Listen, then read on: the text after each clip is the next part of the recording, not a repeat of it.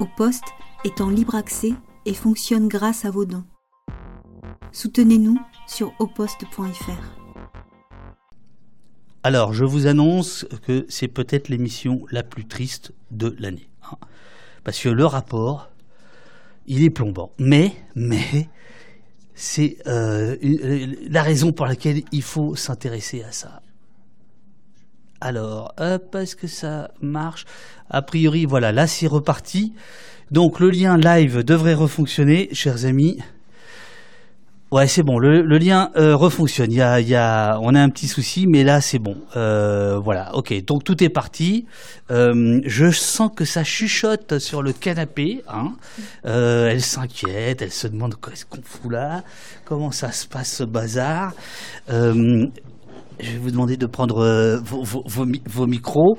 Alors attention, est-ce que vous êtes prête Euh, Hop. Dès que vous êtes prête, vous, me dites Vous êtes prête? Hop, ça y est. Des millions de gens euh, nous rejoignent. Euh, ils viennent de CNews directement pour écouter ce qu'ils n'entendront jamais sur CNews. L'État, euh, alors non pas des prisons, mais des prisons, des prisons, quoi. Du mitard, du cachot, euh, des quartiers disciplinaires, les, les QD, comme on dit dans votre, dans votre rapport. Euh, bonjour, euh, bonjour, mesdames. Alors, je vais prendre, Bonjour. je vais prendre ma tablette pour pas me tromper sur votre nom parce que votre chargé de com, qui est extraordinaire, hein, qui envoie un paquet d'informations, elle a fait une petite erreur sur votre nom. Donc, vous, c'est Pauline Petitot. Tout à fait. Voilà. Ça sonne pseudo, Pauline Petitot. Ah ben, Non, mais c'est bien, c'est non, c'est joli quoi. On dirait, Non, un, on dirait un truc choisi quoi. Pauline Petitot, ça fait fait personnage de roman. Enfin bon, bref. Euh, mais cela dit, vous c'est pas mal aussi. Euh, Prune Missoff, c'est pareil, c'est un pseudo ça. Euh, non. Non, non. Bon, alors vous pouvez peut-être vous rapprocher un tout petit peu euh, de sorte que ce soit un peu plus chaleureux. Voilà, voilà, On voilà. voit quand même. Tout. Euh, ouais, mais moi c'est pas très important euh, si on me voit, mais euh, pour que vous ayez une idée, ça, ça, ça c'est comme ça, vous voyez. Vous, vous êtes voilà sur le grand et moi je suis en petit là, en bas à gauche. Voilà. Il faut que j'aille peut-être éteindre une, une vidéo. Attends, hop, Firefox est éteint. C'est le bazar ce matin, c'est le bazar parce que j'ai- mal dormi à cause de vous, à cause de votre rapport. vous l'avez lu en une nuit? Euh, alors, pour tout vous dire, euh, je l'ai lu en deux fois et nous sommes deux à l'avoir lu. Euh, Pauline Todesco, là aussi un, nom incroyable, comme souvent avec les Pauline. Euh, Pauline Todesco, qui travaille avec moi, qui a lu le, rapport et on a fait chacun la synthèse. Et donc, voilà. Et j'ai lu la moitié qui me restait à lire hier soir et, et franchement, c'est pas c'est pas Jojo votre affaire. On est d'accord? Oui, on est d'accord. Est-ce que d'abord vous pouvez vous présenter? C'est quoi l'OIP, euh, l'Observatoire international des prisons? Euh, Vous défendez les droits humains dans les prisons. D'où ça vient? Moi, je sais, je connais bien cette histoire, mais il y a plein de gens qui nous regardent qui savent pas forcément. C'est quoi l'OIP Donc nous, on est euh, l'Observatoire international des prisons section française. Oui. Euh, donc on est au niveau national. Euh, on est une association qui existe depuis 1996. Euh, on est une dizaine de salariés accompagnés par euh, des personnes en service civique. Et effectivement, au quotidien, notre travail, c'est euh, d'accompagner les personnes détenues et leurs proches dans l'accès à leurs droits. Et puis de d'analyser les politiques qui sont mises en place par le gouvernement, d'essayer de comprendre la place que la prison a dans le système pénal. Et, et à l'OIP, on souhaiterait que la, la prison cesse d'être la peine de référence. Euh, C'est-à-dire que vous n'êtes pas abolitionniste, mais vous aimeriez bien que ça ferme quand même. Alors, alors c'est une question euh, à laquelle on n'a pas de Vous avez le temps, vous savez qu'ici, c'est on Ouais. hein, avez- On n'a pas de réponse très franche dans le sens où euh, euh, c'est une question qui est compliquée. Qu'est-ce que ça veut dire abolir la prison? Qu'est-ce que c'est que la prison? Comment on la définit? Euh, Donc, ce qui est certain, c'est que les prisons telles qu'elles sont aujourd'hui, euh, elles nous semblent indignes et euh, on pense que la situation, elle ne peut pas se poursuivre de cette manière-là. Euh, on fera le parallèle tout à l'heure avec le quartier disciplinaire. Bien hein. sûr, oui, oui. Et les lieux d'enfermement, par essence, c'est un petit peu comme là euh, l'histoire de la de la discipline en prison. Par essence, euh, structurellement, ça va engendrer euh, des effets qui emportent tout un risque d'atteinte aux droits fondamentaux. Donc, effectivement, c'est difficile de penser la structure euh, sans atteinte aux droits fondamentaux complètement. Mhm. Quelle est la différence euh, Là, c'est juste euh, en introduction, mais quelle est la différence euh, entre l'OIP, euh, la contrôleuse générale des lieux de privation euh, des libertés que nous avions reçue, Dominique Simoneau, euh, voilà, avec, on pourrait dire, le troisième étage, les gens de l'envolée que nous avons reçus plusieurs fois. Pour ceux qui ne savent pas, vous êtes dans les trois cas des observateurs plutôt extérieurs au monde de la prison. Enfin, euh, la contrôleuse, elle est, elle est, elle est dedans, mais euh, avec un rôle de, de supervision, on va dire. Mais c'est quoi Comment ça s'articule? Vous vous détestez entre vous? Euh, Vous travaillez ensemble? Euh, Il y a des désaccords euh, impossibles? Ou au contraire, vous essayez de, de trouver les, des points de jonction que, Juste pour savoir? Euh, alors non, on se, on s'entend très bien, on se complète. Ouais. On travaille euh, beaucoup avec le contrôleur général des lieux de privation de liberté. On s'appuie beaucoup sur ses rapports. Euh, à sa différence, nous, on n'entre pas en détention. En fait, le- l'association est indépendante, Oui. indépendante de l'administration pénitentiaire et du ministère. Euh, donc, on visite des prisons dans le cadre de nos. En fait, on est des jour- il y a des journalistes à l'OIP. Euh, dont je fais partie, et dans ce cadre-là, on entre en prison en accompagnant des parlementaires en visite. Mais notre spécificité, c'est d'avoir euh, une permanence téléphonique qui est ouverte tous les après-midi, à laquelle les détenus appellent, ou leurs proches, ou des avocats, ou parfois des intervenants en détention. Et, euh, c'est de là que vient notre principale source d'information, c'est l'entrée de l'information à l'OIP, c'est d'être en contact permanent avec les détenus tous les jours. Voilà. Parce que vous avez dit euh, par- que parfois vous entrez en prison avec les élus, ce qu'il faut rappeler que les élus, en fait, voilà. euh, peuvent, euh, dans leur qualité, euh, alors euh, Être élus, c'est accompagnés par c'est des députés, sénateurs. C'est hein. des parlementaires. C'est les ouais. parlementaires, hein, c'est pas, euh, c'est pas le clampin du, du coin non plus. Ah, bon voilà. Est-ce que, est-ce qu'ils font souvent euh, euh, acte de présence les élus? Est-ce qu'il y en a beaucoup qui visitent ou pas? Allez-y, il faut, faut. Ben, disons que non, par rapport au nombre de parlementaires qui aujourd'hui pourraient visiter les prisons, euh, le nombre euh, de celles et ceux qui prennent le temps de le faire Mhm. euh, reste très restreint et hum, régulièrement on retrouve les mêmes parlementaires en fait qui vont visiter plusieurs établissements. C'est-à-dire des gens très à droite. Alors, figurez-vous que ça arrive en fait qu'il y Eh a oui. aussi des parlementaires de droite. Alors Non, je blaguais, avec des moitié. objectifs un petit peu différents. sont pas les mêmes. Euh, Voilà. Euh, C'est-à-dire que les dénonciations, ouais, n'ont pas du tout le même objet. Mm. Mais il peut nous arriver de les solliciter nous-mêmes Ouais. pour aller visiter un établissement en particulier. Si Les on- parlementaires, pas ceux de droite. euh. Non. Je sens que vous êtes, euh, que vous allez être parfaite. Mardi dernier, l'Observatoire international des prisons que vous représentez a publié son nouveau rapport sur l'application de la discipline en prison. Travail au long cours, le rapport documente le champ et l'application du régime disciplinaire. Oui, vous pouvez prendre de l'eau parce que ça va être un petit peu long. Et sa conformité avec le respect des droits et libertés fondamentales.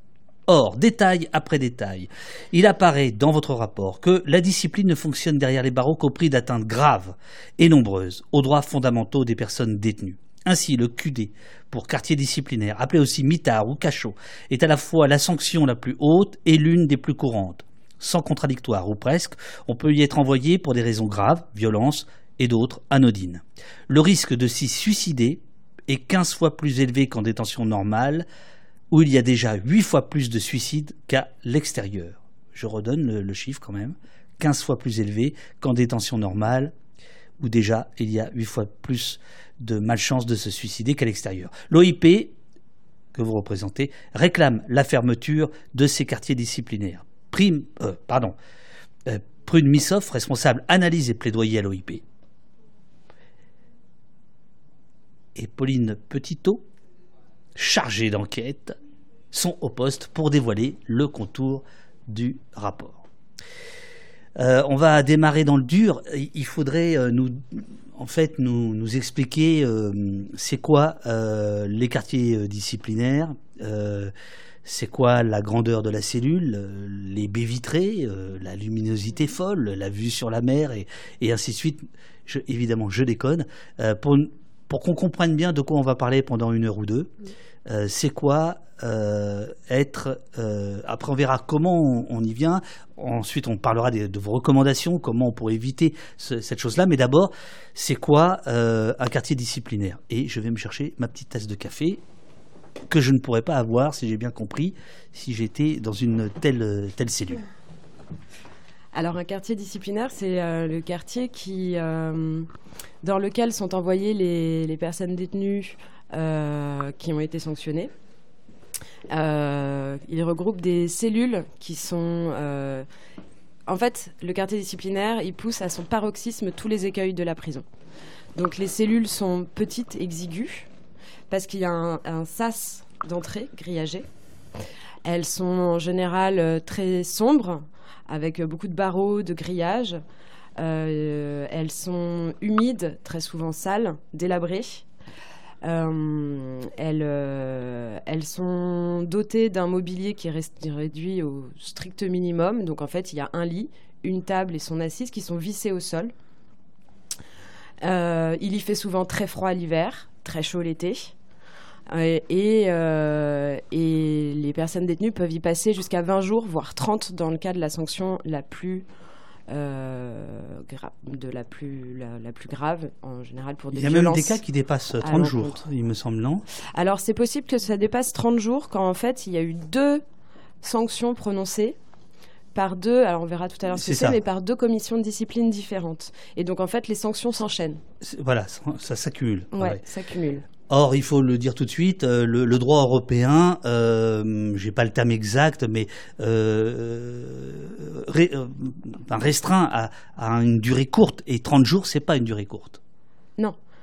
Oui, Les- c'est-à-dire que ça doit être restreint déjà cas exceptionnel Oui. et ensuite sur des durées extrêmement courtes au vu euh, des effets euh, physiques et psychologiques euh, du quartier disciplinaire sur les personnes détenues. ouais. Donc là, vous avez parlé de la cellule. Il y a la cour de Et promenade. si je peux me Oui, permettre, alors, du coup, on a apporté une euh, photo. une photo. Alors de Voilà, Grégoire Korganov. Le, le sas, Ouais. le sas qui, est, euh, qui sépare la porte de la cellule du, du reste de la cellule et juste un lit, un toilette. Et puis là, on peut imaginer euh, une petite table avec une assise. Et c'est tout. Et une petite fenêtre par laquelle euh, vraiment la lumière euh, peine, à, peine à, à- à rentrer à l'intérieur. Euh, le, le- le- la taille de la cellule, c'est combien à peu près? Bah, c'est euh, 9 mètres carrés moins le, la taille du sas. Donc, euh, je sais pas, 6 mètres carrés à peu 6 près? mètres carrés, Ouais, 30 jours. 30 jours. Sans voir quasiment. Alors sans voir la lumière, euh, enfin de l'extérieur quasiment, parce que on a, enfin les personnes ont une heure de promenade par jour, donc ils restent enfermés dans cette cellule 23 heures sur 24. Et alors il faut voir à quoi ressemblent les cours de promenade, c'est-à-dire que ce sont quatre murs avec un, un plafond grillagé. Euh, Pauline, je suis désolé, mais Eurial, qui fait la modération, adore votre petite voix, mais avec leur petite voix, Ah. les invités devraient parler très près du micro, surtout Pauline. Monter les volumes, mais là je Oui. vous ai déjà mis à fond. Donc, si, si vous pouvez, euh, je, suis- je suis, je navré. augmenter. Voilà, euh, Voilà. chauffer la voix un tout petit peu Ouais. et, et, et monter. Euh, ce sont des photos signées Voilà, Grégoire donc, Korganov que j'ai ouais. bien connu dans une autre vie à Libération, qui est un excellent photographe. J'imagine que c'est bien de, Oui. c'est bien ses photos à lui. Et je, je me demande si elles mettent pas plus de lumière qu'il n'y en a en réalité. Enfin, peut-être pas pour celle-ci, mais bon. Alors ça, c'est C'est- la cour. C'est la cour avec le plafond grillagé, les barreaux, les quatre murs. On voit que ce sont souvent des cours de promenade qui sont complètement insalubres également, très sales, euh, très humides. Euh, il arrive dans certaines cours qu'il y ait des cadavres d'oiseaux sur les, sur les grillages. Euh, et il n'y a absolument rien. Il n'y a pas d'agrès, il n'y a pas de banc, il n'y a pas d'urinoir. Il y a... Il n'y a rien du tout, en fait. Voilà. Et donc, c'est là qu'on prend l'air extérieur une heure par jour. Une heure par jour. Et c'est tellement insalubre que, selon votre rapport, il y a des détenus qui, qui ne veulent même pas Qui aller en promenade. Voilà. J'en ai un chair de poule en vous le, en vous le disant, mais c'est-à-dire que ils préfèrent finalement ne pas voir la lumière du jour pendant plusieurs jours, plutôt que de se retrouver euh, Dans cette, euh, dans cette cour. dans ce taudis. Ouais. Ça, c'est quelle prison? On peut le savoir ou Non, on peut pas le savoir pas. ou vous le Ça- savez pas? on ne Euh, le sait pas. Ok, d'accord. On ne sait pas. Ça, c'est un autre exemple de cours de, promenade où on voit qu'il y a effectivement encore une fois rien du tout dans cette cour de promenade. Et c'est vraiment quatre murs et un plafond grillagé. Voilà. Et après, ce qu'il faut savoir, c'est que euh, en plus, à l'intérieur, donc comme on l'a vu sur la photo, le bloc sanitaire est vraiment donc les toilettes et euh, les toilettes et le lavabo sont euh, à proximité immédiate du lieu de, couchage et du lieu de, où, on prend, où le détenu prend ses, prend ses repas. il est enfermé dans cette cellule avec le strict nécessaire parfois même envoyé euh, juste avec un t-shirt ou pas de chaussettes. Il a accès à aucun des éléments, aucun, aucun des. Vous, évoquez aussi. Euh, aucun matériel qu'il a dans sa cellule. Vous évoquez aussi euh, que pour certains détenus, on leur donne des pyjamas en papier euh, Alors ça c'est pour éviter les suicides, c'est ça? Oui, ça, ça c'est dans le cas d'une menace de suicide avérée. Une menace de suicide. On va on va parler des, suicides bien sûr, c'est juste pour avoir une idée, c'est-à-dire que l'administration pénitentiaire euh, a, d'une certaine manière conscience euh, ah, de de, du risque du, risque suicidaire, mm. mais malgré tout, c'est une sanction qui est maintenue. Euh, même quand le cas de, même quand le suicide, euh, quand le risque de suicide est avéré, mhm. en fait, on en parlera euh, tout à l'heure, mais les moyens qui sont déployés par l'administration visent à éviter le passage à l'acte, mais pas à prendre véritablement en charge le détenu. Et en fait, le but est de maintenir la sanction au QD, au quartier disciplinaire. Voilà. Et, et, et, juste, je fais une mini aparté, mais ce matin, on a publié un, un communiqué de presse, euh, un peu dans la lignée de la sortie du rapport, où en fait, euh, euh c'est une personne détenue qui a tenté de se suicider en prison, donc il s'est jeté d'une coursive, et euh, qui a été sanctionné et envoyé en quartier disciplinaire pour cette tentative de suicide. Pour dire jusqu'où, en fait, la machine disciplinaire, elle, euh, elle s'exerce. Mm. C'est-à-dire qu'on sait que c'est le lieu où il va y avoir 15 fois plus de risques qu'en détention normale. Et quand une personne tente de se suicider, ce que disait Pauline, plutôt que de prendre euh, en considération euh, pourquoi d'essayer d'accompagner la personne, en fait, elle est sanctionnée de quartier disciplinaire. Euh, est-ce que vous pourriez remontrer la, la, photo, si ça vous dérange pas, avec la avec la grille, euh, parce que dans le rapport, il est question de, de coûts. Euh, euh, non, pas celle-ci, celle de la cellule avec la, la, la grille, parce que si, je comprends votre, votre rapport, voilà celle-ci, euh, il, semblerait, d'après les témoignages que vous avez pu recueillir, qu'il y a des, des chocs contre, contre ces grilles, euh, contre ces grilles, contre ces portes, qu'il y a des coups qui sont portés, qu'il y a des étranglements qui, euh, que, vous avez pu documenter de, de détenus. C'est bien ça? Ça, ça peut être, ça peut être le cas lors de la mise, de la mise au QD. Euh, donc en général des mesures, euh, en, prévention. Donc c'est-à-dire qu'en fait, en attendant le passage devant une commission de discipline, le détenu peut être immédiatement après l'incident, en général une altercation avec des co-détenus ou avec des surveillants, immédiatement placé euh, au quartier disciplinaire. C'est un, moment qui est chargé de tension et qui est propice à toutes les dérives à des gestes euh, brutaux, euh, euh, mal faits, à, une. Enfin, c'est un contexte violent. Et il y a parfois, dans certains cas, des violences qui sont commises de manière délibérée. Et donc effectivement, avec des avec des, chocs contre les contre les barrières, contre les contre les grillages, des chocs contre les murs, contre la porte, voire parfois contre les marches des escaliers pour pour monter au quartier disciplinaire. Euh, Prune, n'hésitez pas à répondre au chat ou à, ou à, ou à réagir. Ils se lavent comment Ils se lavent, euh, ils ont accès à des douches euh, collectives du quartier disciplinaire trois fois par semaine. Et le reste du temps, ils se lavent dans, ce, dans leur petit lavabo à l'eau froide. Est-ce qu'il existe un suivi psychiatrique? Et, prenez, prenez, le micro, pardon, parce que alors, en plus, avec vos petites voix, vous ne prenez pas le micro, ça va être compliqué là. Existe-t-il un suivi psychiatrique, un accès aux médicaments? Alors, euh, oui, plus ou moins. C'est-à-dire que.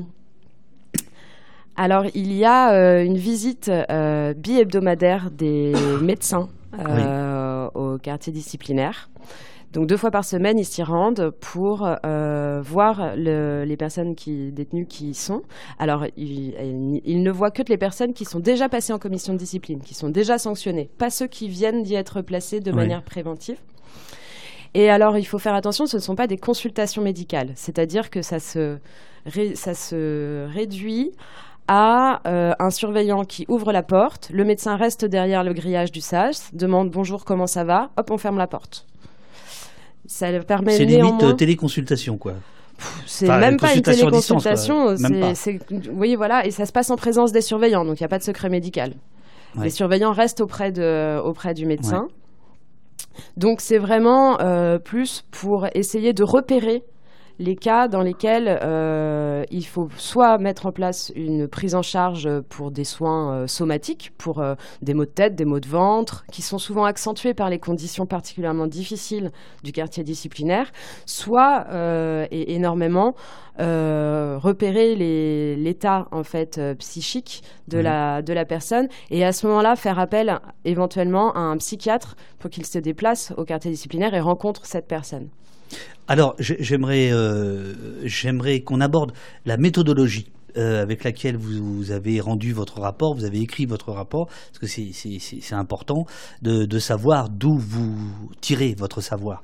Euh, donc vous l'avez dit tout à l'heure, déjà vous avez une permanence téléphonique tous les après-midi avec des détenus euh, qui vous appellent quand ils peuvent vous appeler, parce qu'on va voir que la question du téléphone, elle est centrale, parce que c'est la, la, première raison, si j'ai bien lu, d'envoi dans les quartiers disciplinaires, c'est d'avoir un téléphone portable. Alors en fait, il existe des cabines téléphoniques, euh, mhm. enfin on va appeler ça comme ça, des, points euh, téléphoniques dans les prisons, mais qui sont pas faciles d'accès, qui marchent pas toujours, mais parfois ça marche. Bref, les détenus vous appellent et euh, vous rendent compte. Et qui sont extrêmement chers. C'est oui, ah, un élément. Vous donnez les prix, c'est. Mais c'est à peu près 10 euros 60 minutes, il me semble, hmm. sur un portable. C'est ça, c'est ça. Donc, euh, ça, c'est votre première source d'information, mais vous en avez d'autres. C'est la première source. Voilà. alors, quelles sont les autres sources? C'est alors, on a travaillé comme on travaille beaucoup à, l'OIP, c'est-à-dire en recoupant énormément d'informations et en recoupant les sources. Donc, on s'est appuyé sur ces sur ces alertes. On a envoyé aux personnes détenues des questionnaires très détaillés sur euh, toute la procédure euh, qui les a menés, pour, pour quelles fautes, euh, quelles sanctions ils ont eues, comment s'est passé leur séjour au quartier disciplinaire, quelles en ont été les conséquences. On a mené 51 entretiens avec, des, avec des personnels pénitentiaires. 14. 14 personnels pénitentiaires. Des avocats. Avec des avocats, bien sûr. Ah, avec, des avec des chercheurs. Oui. Euh, avec, avec des assesseurs. Avec des juges d'application des peines. 9. Avec le CGLPL. 1. Absolument. Donc le, la contrôle, enfin le contrôle général des lieux de privation de liberté. Oui. Et des médecins aussi. et avec des médecins. Voilà. Voilà, tout à fait. Donc c'est costaud quoi. Ce que vous nous racontez là, euh, ça, ça, ça sort pas de voilà. C'est solide. On s'est appuyé sur des dossiers disciplinaires aussi. Ouais. On s'est appuyé sur les rapports de, du contrôleur général des lieux de privation de liberté, du défenseur des droits.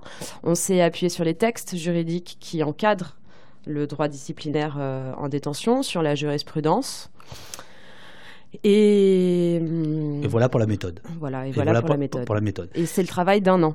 C'est le travail d'un an et ce rapport était sous embargo avec une exclusivité pour France Inter euh, qui a sorti le rapport et qui ben, vous avez bien fait et qui euh, qui est aujourd'hui disponible sur votre sur votre site euh, de, de, de l'OIP.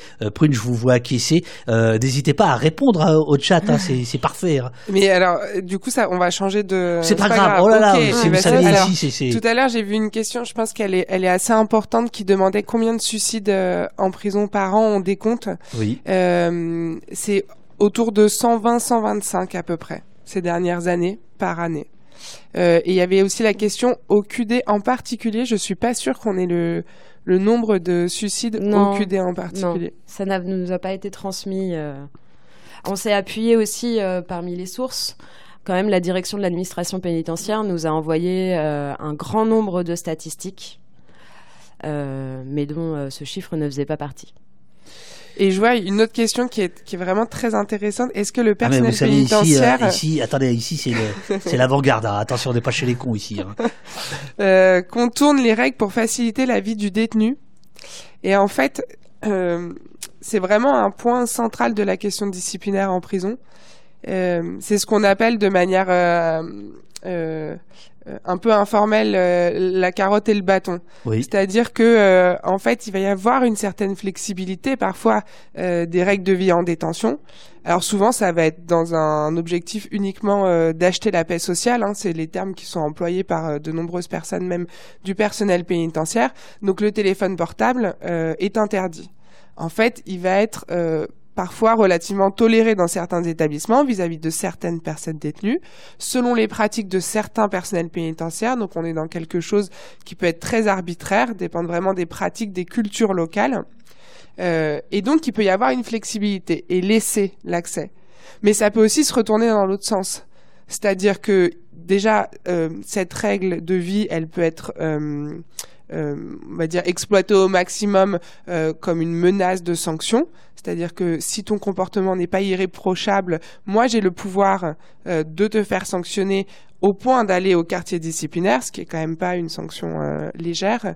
Euh, et puis je peux aussi tolérer que tu aies le téléphone portable tant que tu te comportes bien, tant que j'estime que ton comportement est acceptable et me permet de gérer la détention euh, d'une manière euh, relativement aisée. Le jour où la personne détenue va avoir un mot de travers envers le surveillant qui jusque-là tolère, en fait, il suffit de lancer une fouille de cellules de trouver le téléphone portable et d'envoyer au mitard. Donc c'est vraiment à double tranchant et il y a toute une partie du rapport vers la fin qui est sur la question du paradisciplinaire où on voit euh, en fait que la discipline vraiment ça touche à toutes les euh, à tout le quotidien de la Toutes détention. les sphères de la vie quotidienne. Mm.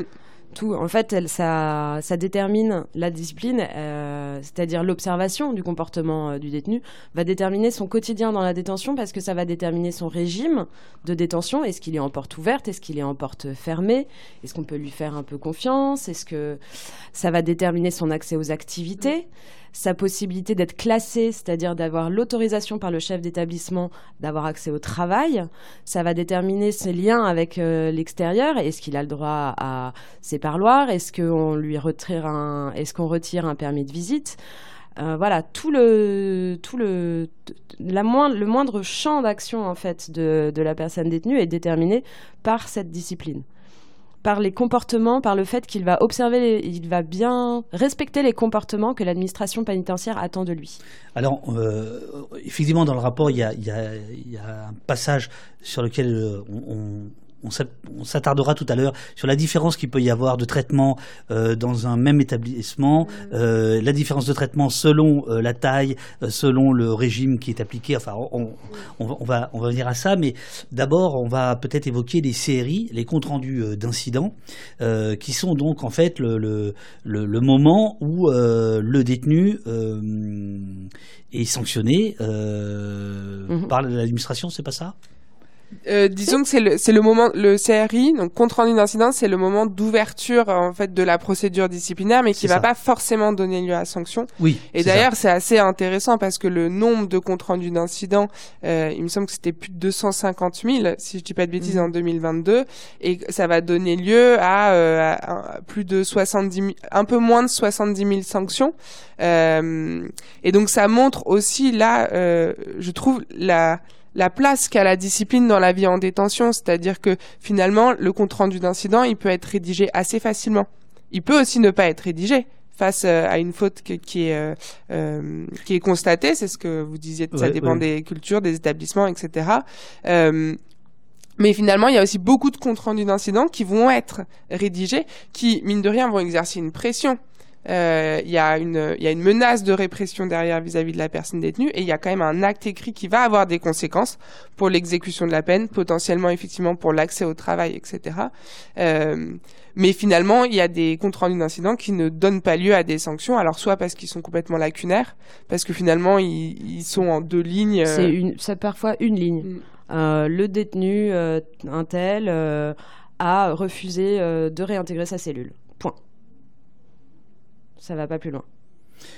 Euh, il y a une quarantaine de, de motifs. Euh, Ouais. on, va, on va y venir. Mais comme vous avez donné des chiffres, euh, c'est important de, de rappeler euh, euh, de quoi on parle. Euh, au 1er janvier, il y avait en France 69 174 sanctions euh, disciplinaires, euh, dont plus, euh, pardon, en 2022, dont plus excusez-moi, voilà, 69 174 sanctions disciplinaires, c'est-à-dire pratiquement autant que de détenus, puisque au 1er janvier, record battu, 75 897 personnes étaient incarcérées en France. Et les sanctions disciplinaires, les 69 000, ont donné euh, lieu en 2022 à 100 000 jours de quartier disciplinaire. C'est-à-dire que voilà, c'est du sérieux, quoi. Bon. Donc, il y a les motifs. Est-ce que vous pouvez expliquer les motifs euh, qui ouvrent des séries, des comptes rendus d'incidents? Parce que ça va de, de l'habillement à des choses extrêmement graves. Tout à fait. Parce qu'en fait, alors il y a tout un ensemble de sanctions qui sont listées par le code pénitentiaire, Ouais. euh, tout un ensemble de fautes pardon, qui sont listées par le code pénitentiaire, euh, qui vont euh, des qui vont être des violences, des dégradations, Ouais. des menaces, détention de téléphone, détention de stupes, etc. Mais il y a aussi tout un panel de, de fautes qui vont être décrites sous des notions floues dans lesquelles on fait, on fait rentrer, donc en fait, ça va être pour la sauvegarde de l'ordre, euh, le fonctionnement normal de l'établissement, et là-dedans, on peut y faire rentrer tout et n'importe quoi, euh, comme petit incident.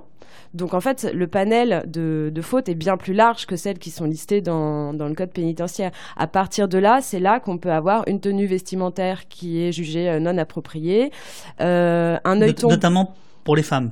Notamment pour les femmes Ouais. notamment pour les femmes, un débardeur. euh, voilà, dans certaines prisons, ça va être euh, interdit. Euh, même quand il fait 40 degrés l'été.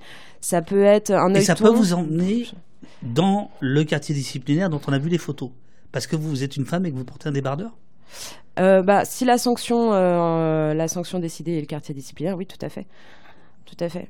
C'est quand même 47% des sanctions. Alors, il peut y avoir du sursis, mais c'est 70% de, des sanctions, le quartier disciplinaire avec le sursis. Et voilà, donc Mais il y a aussi des quel, euh, violences euh, graves de, de- Et- de détenus sur du personnel euh, pénitentiaire. Je veux dire, il n'y a, pas- il y a pas que des, des débardeurs. hein. Non, non, non. Mais il y a, il y a vraiment beaucoup de petites fautes. Il peut, il peut y avoir, ça peut être une radio dont on baisse pas le son assez vite. Ça peut être un œilleton bouché. Alors l'œilleton bouché, c'est assez fréquent. Euh, parce que euh, à travers les, détenus vont boucher l'œilleton parce qu'à travers l'œilleton on voit toutes leurs cellules et on voit on, les, on peut les voir aux toilettes, on peut les voir en train de s'habiller. Donc à ce moment-là ils vont boucher l'œilleton pour euh, avoir un petit peu d'intimité. Ça c'est un incident. Voilà, par exemple. Et effectivement, ensuite, il y a, il y a des violences, beaucoup, des, des comportements qui vont être sanctionnés de façon euh, plus grave, des menaces, des insultes. Dans le- dans- après, il faut replacer le contexte aussi dans lequel elles se, elles se déroulent, dans des prisons qui sont surpeuplées, avec des surveillants qui sont dé- absolument débordés. Dans certaines maisons d'arrêt, il y a un surveillant pour 100 détenus. Et puis ensuite, euh, les détenus sont à trois dans une cellule euh, de- dans Et- laquelle ils passent Et 23 Il y a, heures sur il y a 24. aussi des violences entre détenus, j'ai oublié. hein, Et des euh, violences entre détenus, entre oui. détenus. Oui, oui, De ça- par, mais euh, La pro- promiscuité, La- bien etc. Bien sûr. Ouais. Ouais. Et, et d'ailleurs, oui, c'est intéressant parce que vous parliez donc des violences sur personnel, vous parliez de violences graves. En, en réalité, alors, il y a des donc violences ou tentatives, d'ailleurs, de violences Mhm. sur personnel, qui est aussi euh, considérée comme euh, une faute de premier degré. Donc, c'est les fautes considérées les plus graves euh, dans l'échelle des fautes dans le code. Et effectivement, il y a aussi les violences ou tentatives sur codétenus. Et ce qui est assez intéressant, c'est quand même qu'on voit qu'elles sont pas du tout traitées de la même manière. Euh, par la machine disciplinaire. Donc, on va pas en- et en fait on voit à quel point la discipline, elle a un objectif aussi de restauration de l'autorité hiérarchique. Et elle, elle est pas là uniquement en fait. Euh, on pourrait se dire la discipline, elle est là pour faire en sorte que les droits en fait des personnes, que ce soit les personnes détenues, que ce soit le personnel pénitentiaire, euh, soient respectés pour que la vie euh, fonctionne de manière harmonieuse. Harmonieuse, c'est un terme qu'il y a dans une circulaire qui définit un, Mhm. qui est défini comme un des objectifs de la discipline en prison. En réalité, on voit que l'usage de la discipline aujourd'hui, il est vraiment fait euh, dans une question, ce que disait Pauline, euh, de euh, maintenir un fonctionnement normal, maintenir l'ordre, ne pas risquer la moindre faille sécuritaire. Il y a on voit qu'il y a un, vrai une vraie crispation de l'administration pénitentiaire à tout ce qui pourrait finalement échapper à son contrôle. ce qui est intéressant, par exemple, dans les fautes, c'est qu'on voit que la captation de son ou de vidéo, aujourd'hui, est considérée comme une faute de premier degré, donc même gravité qu'une tentative d'évasion, par exemple. Il y, a, trois degrés différents de fautes. Le, premier degré étant les fautes les plus graves. et captation de vidéo, ça veut dire quoi? Ben, ça veut dire par exemple la personne est avec euh, son téléphone portable et elle va se filmer dans sa cellule. Mhm. Ça aujourd'hui, c'est en fait la sanction euh, possible est la même que si euh, il y a une tentative d'évasion ou s'il y a une violence contre personnel. quand Pauline parlait de la question des vestimentaires, en fait ça c'est dans des règlements intérieurs. Donc chaque prison, voire chaque quartier, puisque si vous avez un quartier homme et un quartier femme, effectivement, ça va pas forcément être le même règlement intérieur.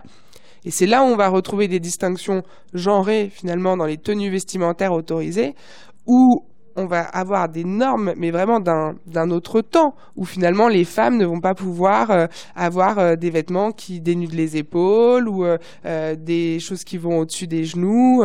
Il y avait eu un cas, je me souviens, de, de femmes qui n'avaient pas le droit de sortir de leur cellule sans soutien-gorge, par exemple, parce que c'était considéré comme indécent. Et donc ça, si c'est interdit par le règlement euh, intérieur, c'est ensuite sanctionnable. Et puis on a tout un autre euh, tas aussi de, de, faits qui sont considérés comme des fautes, euh, qui sont par exemple le fait de, en fait, de refuser des atteintes aux droits. C'est-à-dire que la personne détenue, euh, Pauline le disait très justement, il faut remettre les choses dans leur contexte. Aujourd'hui, euh, on est dans une situation de surpopulation carcérale qui est dramatique. Euh, les conditions sont indignes. On a été condamné par la Cour européenne des droits de l'homme début 2020. On a été recondamné en juillet 2023. depuis, il y a un suivi par le Conseil de l'Europe qui ne cesse de s'alarmer parce que entre temps, la situation s'aggrave encore. On est bien d'accord que euh, les prisons françaises sont parmi les pires d'Europe, si ce n'est les pires. Ben, aujourd'hui, on a, euh, c'est reconnu par la jurisprudence européenne qu'il y a des traitements inhumains et dégradants euh, en prison, ce qui est quand même pas rien. et donc, les maisons d'arrêt, donc ce sont des établissements où on a les personnes, soit qui attendent leur jugement, soit qui sont condamnées à moins de deux ans de prison. Et c'est à peu près 7 personnes sur 10 parmi les personnes détenues. Elles sont dans des établissements euh, où la moyenne euh, taux d'occupation moyen, on est à presque 150%. Ils sont à deux, voire trois dans des cellules de 9 mètres carrés. Euh, il y a régulièrement des matelas au sol. Quand il n'y a pas en plus des nuisibles dans la cellule, avec un accès très faible aux activités, ils y passent 22 heures, 23 heures sur 24. Euh, très difficile d'accéder à un travail, très difficile d'accéder à la scolarité, avoir un suivi de santé, etc. Et donc, euh, imaginez, on a cette personne détenue, elle est dans une cellule de trois, euh, elle est non fumeuse. Elle est avec deux personnes qui sont fumeurs. Elle refuse de réintégrer sa cellule. Euh, et bien, si elle refuse de réintégrer sa cellule, euh, elle peut aller en quartier disciplinaire. C'est des choses qui sont possibles et c'est des choses qui se font aujourd'hui en détention. Il y a donc euh, ce que un sociologue que vous citez, alors que je ne connais pas, mais euh, sa phrase est sa phrase est bonne, elle est terrible. Il s'appelle Corentin Durand. L'éventail des fautes, euh, vous dit-il, est ouvrez les guillemets potentiellement infini, sinon indéfini. Et là, là-dessus, j'aimerais bien qu'on revienne. Vous l'avez un peu esquissé. C'est-à-dire qu'en fait, il y a, y a des, des, des peines qui sont, euh, enfin, des sanctions qui sont prévues, euh, des fautes qui sont prévues. Puis en fait, euh, les établissements, c'est un peu à la, la, discrétion du personnel, quoi, grosso modo. Et ça, il me semble important d'y revenir. donc, un éventail infini et indéfini. Tout à fait. Euh, ça va dépendre aussi, euh, par exemple, ça, va dépendre aussi des surveillants, c'est-à-dire euh, de la pratique qui va être mise en œuvre dans, dans l'établissement. De gestion de cette détention parce que mettre un CRI, c'est asseoir son autorité pour certains. Donc alors, il y a essentiellement, par exemple, les jeunes, les jeunes surveillants qui sortent de l'école euh, nationale de l'administration pénitentiaire. Qui ont le, le, le CRI facile. Ils ont le CRI très facile parce que c'est ce qu'on leur a, c'est ce qu'on leur a appris. Donc Voilà. ils en mettent euh, à tout bout de champ pour tout. Mhm. Euh, alors que des anciens surveillants, ils vont davantage euh, essayer d'entretenir la relation avec avec le détenu. Ils vont essayer de régler le conflit d'homme à homme parce que c'est très bien vu par l'administration pénitentiaire. Ils vont essayer de, de régler Quand, quand à vous dites l'amiable. d'homme- à homme, c'est à l'amiable ou c'est À le côté viril? Non, c'est Non, non, c'est euh, c'est plutôt, intelligent, on va dire. C'est plutôt une discussion, quoi. C'est pas. ils vont ils vont essayer de régler le problème seuls. Ça peut être un mélange des deux, en fait. Vous trouverez deux. sûrement autant Mais de manières de le de voilà. l'incarner Oui, que oui. de personnes. Euh, et puis il y a plein de choses qui se jouent euh, dans cette façon en fait de, de définir euh, par le surveillant qu'est-ce qu'une enfin de choisir de sanctionner pour telle ou telle faute, ce qu'il va estimer être une faute, Ouais. euh, aussi vis-à-vis de euh, sa hiérarchie. C'est-à-dire que euh, un surveillant qui met trop de CRI, il va être considéré comme incapable un petit peu de, de tenir sa, sa détention, alors que voilà le règlement à l'amiable va être mieux vu et d'autant plus que plus on met, enfin le CRI, c'est euh, ça déclenche des, ça, ça casse une relation avec Non, le, avec, Donc avec c'est- le CRI, c'est compte rendu d'incident, comme on demande sur le chat. Voilà, oui, oui. Euh, avec le- un compte rendu d'incident et ce compte rendu d'incident ça va générer des tensions aussi dans, dans la prison. Et puis qui dit une tension euh, dans, dans la prison dit prison en feu en fait euh, très rapidement. Enfin prison euh, avec des détenus qui sont qui sont excités énervés. Euh, donc il y a tout un enjeu en fait toute une marge de manœuvre qu'ont les, surveillants pour essayer d'utiliser cette menace du, du, du compte rendu d'incident. C'est plus la menace du compte rendu d'incident qui, fonctionne et qui pèse en permanence sur les épaules des, euh, sur les épaules des détenus. Et effectivement, ça, là, on est donc sur la sur la pratique qui déjà est extrêmement diverse et, et rend la chose infinie. Et en fait, euh, la source de cette infinité, elle elle vient déjà dans les textes. C'est un petit peu ce qu'on disait tout à l'heure, c'est qu'à partir du moment où on a des fautes euh, qui sont définies, par exemple comme ne respecte pas le règlement intérieur. Le règlement intérieur, il est fait par chaque établissement pénitentiaire. En fait, euh, c'est très très large. On peut y mettre à peu près tout et n'importe quoi dans le règlement intérieur. Quand on dit le téléphone portable, il est interdit. En réalité, il n'y a pas une ligne qui dit le téléphone portable est interdit. Il y a une ligne qui dit euh, on ne peut pas avoir d'objet qui puisse euh, compromettre la sécurité de l'établissement. Donc en fait, là-dedans, on peut mettre énormément de choses différentes. Euh, euh, pareil sur euh, la, la non remise en cause du bon ordre de l'établissement, on va faire entrer dedans euh, la question des actions collectives des personnes détenues. Mhm. Donc que ce soit euh, Signer une pétition. Que ce soit signer une une pétition, refuser de ressortir de promenade pour contester des conditions de détention ou des revendications euh, euh, euh, qui peuvent être violentes, mais il n'y a aucune distinction finalement dans, dans les faits, mais parce que le, le texte n'y invite pas non plus, euh, entre euh, euh, la revendication qui va être simplement de signer une pétition collective ou euh, par exemple de casser du matériel. Alors, je voudrais euh, qu'on qu'on évoque le, le, hum, la nature des, des établissements.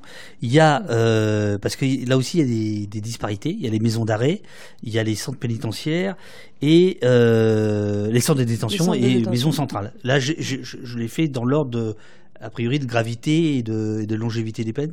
De longévité des peines. de longévité des peines. Bon, Euh, en quoi il y a des différences euh, Est-ce qu'on peut classer déjà euh, le, le- le recours au quartier disciplinaire en fonction de la taille et de, de la nature de, je sais pas comment on dit exactement, de, ces la établissements typologie des établissements. Oui, typologie des établissements ou pas? Est-ce qu'il y en a plus en, en maison d'arrêt? Ouais. Peine courte Peut-être déjà il faudrait qu'on réexplique euh, un petit, dans les grandes lignes les différences entre Oui, oui. ces types Euh, d'établissements. Allez-y. Euh, J'y vais. euh, donc les donc les maisons d'arrêt, j'en parlais tout à l'heure, c'est euh, les établissements qui sont surpeuplés où vont être euh, les personnes détenues condamnées à deux ans maximum de prison ou qui attendent leur jugement. Donc ça c'est la théorie Ouais. euh, parce que ce sont aussi les seuls établissements pour lesquels il n'y a pas de numerus clausus. Donc s'il n'y a plus de place dans les autres établissements euh, qui viennent accueillir des peines plus longues, euh, en fait c'est dans les maisons d'arrêt qu'on va continuer à incarcérer. Euh, à côté, donc, on a les centres de détention euh, qui sont considérés comme des établissements euh, plus ciblé sur la préparation à la sortie euh, et pour des peines de plus de deux ans euh, ou pour des reliquats de fin de peine. Et puis les maisons centrales qui sont là des établissements plutôt pour des longues peines euh, et en général avec des normes sécuritaires euh, plus importantes. Chaque matin quand je quand je viens euh, dans le studio de poste, je passe avec mon petit vélo sous la sous la prison de la, de la santé. Euh, c'est quelle typologie la prison de la, de la santé? Alors euh, la santé, euh, il y a une maison d'arrêt. Et je crois qu'il y a aussi un quartier euh, de semi-liberté. Euh, ça, c'est un autre type Oui, oui. euh, où, voilà, les personnes détenues euh, peuvent sortir la journée euh, pour aller travailler ou pour chercher un travail. Ou c'est une sorte de de prison avec euh, de l'ouverture euh, vers l'extérieur. Et alors, euh, que ce soit des centrales ou des maisons d'arrêt, elles ont, euh, elles ont toutes euh, des quartiers disciplinaires ou pas? À part, il y en a trois. euh, Il y en a trois qui n'en ont pas. Ça, on en parlera tout à l'heure parce que je trouve ça très intéressant. De, voilà, il y en a trois qui, qui n'en ont pas. Mais les autres, on, on, en- on en tous. Oui. Ah, toutes. Oui, elles ont tous.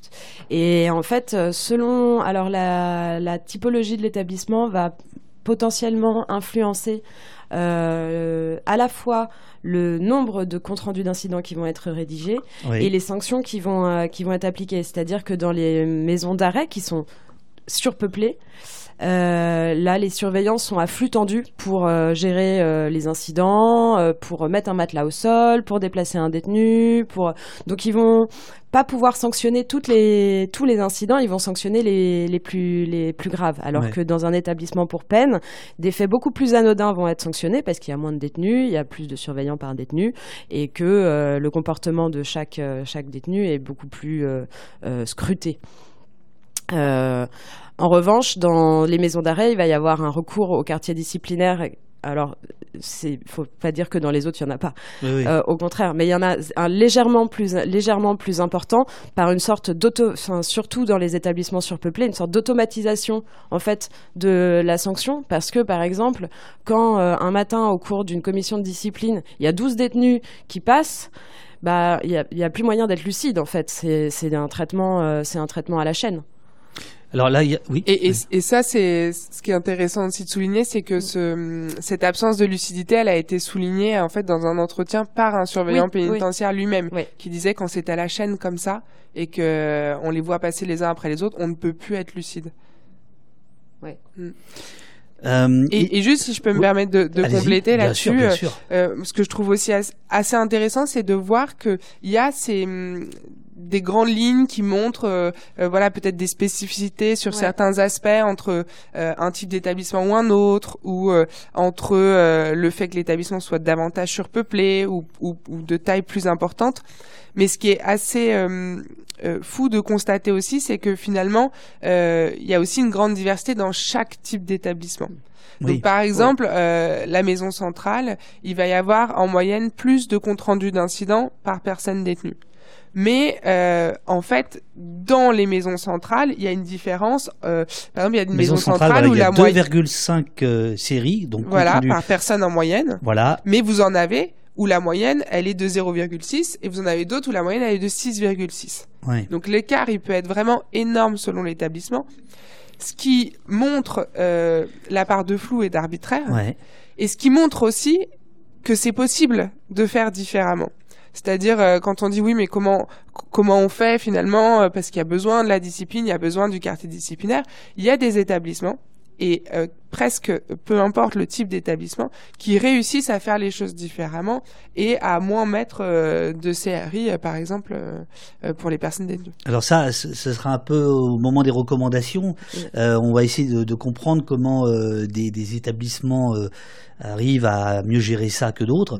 Euh, Il y a quand même déjà une explication, à moins que vous vouliez euh, réagir, Pauline. Non, non, je voulais juste ajouter qu'il y avait un peu d'autres, il y avait d'autres paramètres aussi qui influencent les différences entre les établissements. Ça va être la taille du quartier disciplinaire, Oui. combien de cellules, de combien de cellules il dispose, et quand le quand le quartier disciplinaire est plein et qu'une sanction, euh, alors parfois ça va mener euh, le chef d'établissement à décider que du coup il y aura pas de sanction de quartier disciplinaire parce qu'il Ouais. est plein. Mais quand il y en a une qui est prononcée, il faut faire soit sortir un détenu, soit le mettre sur une liste d'attente. Donc parfois cette liste d'attente, elle est longue de plusieurs semaines, voire de plusieurs mois. Donc il est possible d'avoir commis un incident et puis quelques semaines plus tard d'être envoyé au quartier disciplinaire pour cette faute. Alors que l'incident est passé. Euh, la personne, je sais pas, est redescendue en tension ou a continué sa détention normale. Donc on peut être sanctionné bien, on peut, on, peut avoir, en fait, ça, ça, ça leur pas au nez, c'est tout. C'est ça. Et il euh, y, a, y, a, ça, et puis il y a des cultures d'établissement. Il y a des établissements aussi qui sont. Euh, C'était euh, au contrôle général de privation de liberté qu'on disait les murs, ont, les murs ont de la mémoire. Et donc il va y avoir une culture qui va se passer en fait d'anciens surveillants à nouveaux surveillants sur des tas de pratiques. Euh, dans, dans l'établissement qui va déterminer si c'est un établissement dans lequel euh, il y aura une gestion plutôt euh, consensuelle des incidents ou, au contraire beaucoup de violence, beaucoup de brimades, euh, beaucoup d'agressivité, euh, beaucoup de défiance vis-à-vis des, vous, vous évoquez aussi l'influence parfois de, de, de certains syndicats de, de surveillants de prison euh, qui s'exercent sur les, les responsables euh, de, de, de, prison. Bah, tout à fait, parce que le, alors le, le, poids des syndicats en détention, il est très très important. Il était, le taux d'adhésion était de 60% en 2018.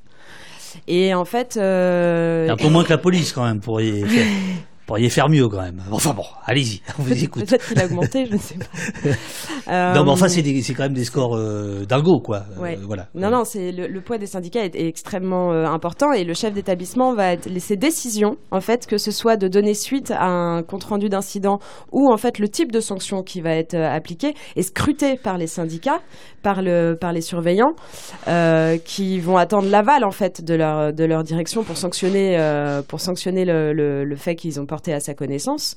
Et, le chef d'établissement, lui, ce qu'il veut, c'est éviter d'avoir un tract syndical, d'avoir parfois même un mouvement de grève. Voilà, donc il y a le, poids est très important dans, dans, dans, dans, dans cet arbitrage. Absolument. Il euh, n'y a, euh, a, pas d'argent en jeu. Euh, des policiers peuvent poursuivre pour outrage et rébellion parce que ils vont toucher un peu d'argent si la personne est condamnée. Là, le surveillant de prison, il n'a pas, il a, pas de prime particulière s'il s'il envoie plus ou moins de détenus en quartier disciplinaire. On n'est pas là-dessus. Non. On n'est pas là-dessus, hein, on est d'accord. Après, il y a un certain nombre de faits quand même qui peuvent aussi mener à des sanctions pénales. C'est quelque chose qu'on aborde dans le rapport, c'est que finalement, il n'y a pas uniquement la sanction disciplinaire qui est décidée à l'issue de la commission de discipline. Euh, bon, il y a déjà tout un autre, euh, euh, énormément d'autres sanctions qui vont qui vont se mettre en place. ce ce qu'on a qualifié de sanctions en cascade finalement au niveau de l'exécution des peines, etc. Mais ça, on pourra y revenir. Mais il y a aussi la sanction pénale qui peut venir s'ajouter à ça.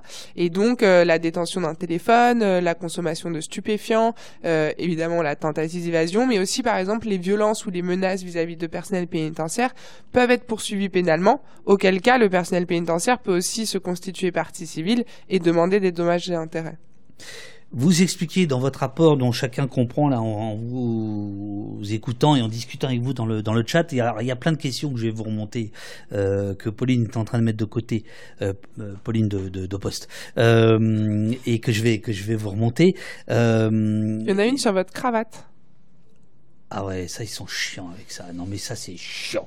Alors euh, donc certains euh, certains surveillants, dites-vous dans le dans le comment euh, dans votre rapport, traquent les fautes au règlement en faisant des fouilles à répétition, voire multiplient les actes malveillants privation de biens de première nécessité, coupure d'électricité, d'eau, pour pousser le détenu à bout. C'est une accusation grave. Quel est l'intérêt pour les surveillants de prison de faire ça? Alors on le, euh, on le, alors ben, déjà c'est une culture d'établissement, hein, de fait. Ce que vous disiez à l'instant. voilà, il y a ce côté soit culture d'établissement, hmm. brimade et la façon dont en fait euh, ils, euh, ils, ils abordent l'humanité de, de, la, de la personne détenue. Ça peut être aussi des sanctions déguisées, c'est-à-dire que plutôt, euh, c'est-à-dire qu'à la suite d'un incident, qu'il ait été euh, mm. signalé ou pas signalé, euh, le détenu va subir des représailles de la part de ses surveillants, qui vont, en fait, dont il est tellement dépendant dans tous les gestes du quotidien, pour ouvrir sa porte, pour l'emmener à un rendez-vous, pour lui permettre de se rendre à son activité, pour lui permettre de se rendre au travail, que les, les, surveillants ont un, très fort pouvoir comme ça sur, sur la personne détenue et effectivement ils peuvent avoir recours à des coupures d'eau, de chauffage, d'électricité dans la cellule, ils peuvent ne pas venir le chercher pour un rendez-vous médical, pour un parloir. Euh, voilà. Et oui, je voudrais juste compléter parce qu'effectivement, euh, euh, il y a la culture locale. Il y a aussi, si vous voulez, tout ce que le système autorise finalement. Enfin, quand vous êtes dans un c'est aussi pour ça qu'on parle de machine disciplinaire. vous êtes dans un système où finalement on donne pouvoir à des personnes d'enfermer d'autres personnes dans des lieux qui sont inhumains. Donc à partir de là, de les priver de quasiment euh, euh, toute chose qui les relie à leur humanité, euh, qui les coupe encore plus du, de l'extérieur qu'ils ne le sont, avec quasiment pas d'effet personnel. le rapport, il s'ouvre avec le témoignage d'une personne détenue qui dit la personne qui a inventé le quartier disciplinaire ne l'a pas essayé. Il se rend pas compte à quel point, en fait, on a l'impression de ne plus être rien. donc, on, il y a un système en place qui quelque part euh, encourage aussi à, à, voir cette asymétrie, euh, euh, cette autorité qu'on va avoir sur une autre personne. Et, et, évidemment, plus on va donner un pouvoir à quelqu'un sur une autre personne, et plus il va y avoir des risques de dérapage en fait. J'ai la réponse parce que j'ai lu le rapport, mais je vous pose la question. Un détenu euh, qui fait euh, face à des comptes rendus euh, d'incidents, avant d'être envoyé en quartier disciplinaire, si telle est la décision, comment il peut se défendre? Alors, comment est-ce que en souriant comme ça C'est une procédure qui se déroule de manière très, très, très inéquitable. C'est ça. Donc, une, quand il passe devant la commission de discipline, donc cette commission de discipline, elle est composée du chef d'établissement qui préside la commission de discipline, donc est jugé parti quand même. Hein, mmh. euh. Bah euh, ensuite, il y aura deux assesseurs. Il y a un assesseur surveillant et un assesseur extérieur. Et puis euh, sont présents également les surveillants qui encadrent la personne détenue. Euh, donc c'est en fait une composition qui est complètement à charge. Euh, et le détenu peut se faire euh, représenter par un, peut se faire accompagner d'un avocat s'il le souhaite. Je, je, précise que le délai minimum de préparation, c'est 24 heures. Et que l'avocat aussi, normalement, il a le dossier 24 heures en amont et c'est des délais qui sont même pas forcément respectés. Dans le meilleur des cas, il y a certains avocats qui acceptent de recevoir un, un, un dossier une heure avant. Euh, il s'entretient très rapidement avec, euh, avec son client. Il y a beaucoup de commis d'office. Euh, et les débats sont très succincts. Une commission de discipline, ça dure entre 10 à 30 minutes max pour les faits les plus, les plus graves. Donc les débats sont vraiment pas très élevés. Euh, la personne euh, détenue a généralement pas l'impression de pouvoir être entendue. De toute façon, euh, il y a certains avocats. Alors quand il, y a des avocats qui ne se rendent pas en commission de discipline parce que en 24 heures ils n'ont pas eu le temps de s'organiser, que l'établissement est situé loin et pas accessible, que l'aide juridictionnelle est quand même pas très élevée. Donc donc ils ne, ils ne viennent pas. Il y a beaucoup de, détenus qui passent en commission de discipline sans avocat et ce n'est pas un motif pour reporter cette, euh, cette commission de discipline. Euh, parfois, ils n'ont pas d'interprète aussi. C'est compliqué d'avoir un interprète. Souvent même. Souvent. Et, euh, et, là non plus, c'est pas non plus un motif de, de non-tenue de la commission de discipline. Et ensuite, la présence de l'avocat, elle est. Oh, parce que de, mémoire, les prisons françaises, il y a 20% de gens qui ne parlent pas français, hein, c'est ça? Et la présence de l'avocat, elle pas, pas du tout. C'est-à-dire que sans interprète, il n'y a pas de dialogue. Euh, non, alors on peut faire appel à, par exemple, des co-détenus qui euh, qui parleraient la, mhm. la, la, même langue ou euh, ou qui ou, qui sont potentiellement qui potentiellement pourraient comprendre.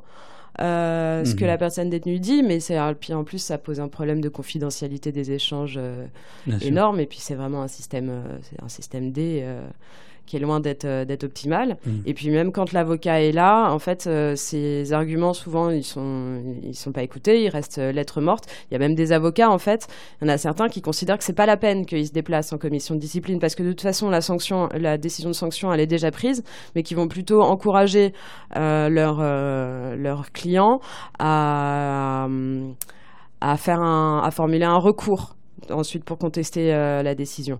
Mais voilà, tout ça pour dire que toute la chaîne, dans toute la chaîne procédurale, puis en plus, faut voir ce qui a, comment sont étayés en fait euh, les faits. Il n'y a jamais de témoins, pas de vidéosurveillance, euh, les des rapports d'enquête qui font suite au compte rendu d'incident et qui sont censés venir étayer les faits, les circonstancier, prendre en compte des éléments de personnalité de la de la de la personne détenue sont également très souvent bâclés.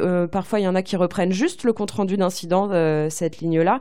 Donc tout ce sur quoi. En fait, il n'y a, aucun contexte à l'incident. Rien euh, et puis aucune aucune aucune preuve, aucun moyen concret pour la personne détenue de se défendre euh, en produisant des, éléments en sa faveur. Et évidemment, on vous invite à aller lire les, les, les témoignages dans le rapport, mais il y en a qui sont assez frappants où la personne arrive en commission de discipline et en fait la question va pas du tout être euh, de savoir est-ce que les faits sont établis. En fait, le chef d'établissement, il a lu le compte rendu euh, d'incident, il a lu le rapport d'enquête qui a dit, euh, par exemple, la personne avait un téléphone portable. La question, ça va pas être est-ce que vous aviez un téléphone portable, c'est donc vous aviez un téléphone portable, vous savez que c'est interdit, expliquez-moi. Donc en fait, il y a déjà la culpabilité, elle est déjà actée et euh, c'est plutôt, on va demander à la personne de s'expliquer dans une dynamique souvent un peu moralisatrice. Euh. Euh, on, va s'écarter deux secondes du, rapport, mais comme la question du portable revient sans cesse et que c'est le, le, principal grief en fait hein, qui est donné, là il y a, une incompréhension de, ma part, honnêtement, et de, je pense de beaucoup de gens. C'est d'où viennent ces téléphones portables, comment ils arrivent en prison. on comprend évidemment la, nécessité, enfin le besoin, on va dire, euh, pour les détenus euh, d'avoir ça. On comprend d'entretenir les liens avec l'extérieur. Les liens avec l'extérieur et pas uniquement pour euh, gérer les trafics. Hein, il, y en, a qui s'en servent pour leur démarche aussi, pour leur démarche de réinsertion. mais on peut aussi comprendre que la prison considère que ce soit un échappatoire à l'enfermement qui est a priori la raison pour laquelle on, on est là. Bon, euh, je, me fais l'avocat du diable, hein, je suis obligé. c'est mon côté cravate. Euh, voilà. Euh, qu'est-ce que vous répondez à, à, tous ces points Parce que je pense que c'est important. D'où ils viennent les portables? Parce que s'ils viennent des matons, là, il y a un problème. Parce que si c'est les matons qui font venir les téléphones portables et que c'est les mêmes qui dénoncent euh, là, euh, il y a quelque chose de, qui est de l'ordre de la torture mentale. Est-ce que ça vient, je vous demande pas euh, des adresses, mais enfin, voilà, d'où viennent ces téléphones? Comment ils arrivent en prison? Et qu'est-ce que vous répondez à l'administration pénitentiaire ou aux fans de Pascal Pro que de toute façon les portables n'auraient rien à faire en prison?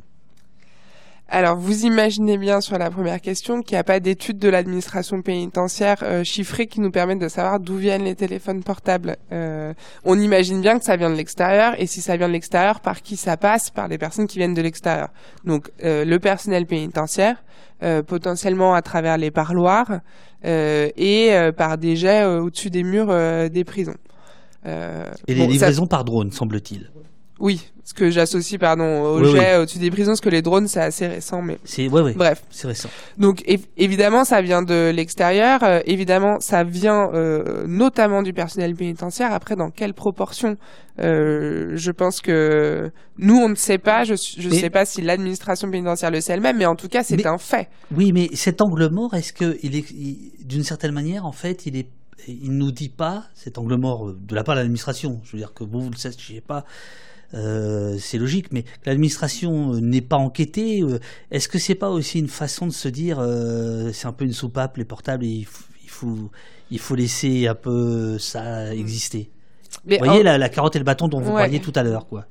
Mais ce qui est certes, alors je pense que c'est pas c'est pas la même dynamique si vous voulez au niveau de la gestion par le personnel pénitentiaire localement où là on effectivement, il y a, y a, véritablement euh, euh, une tolérance pour, euh, euh, en fait, juste permettre une gestion de la détention relativement apaisée. Voilà, la personne est ah venue, elle a son téléphone portable.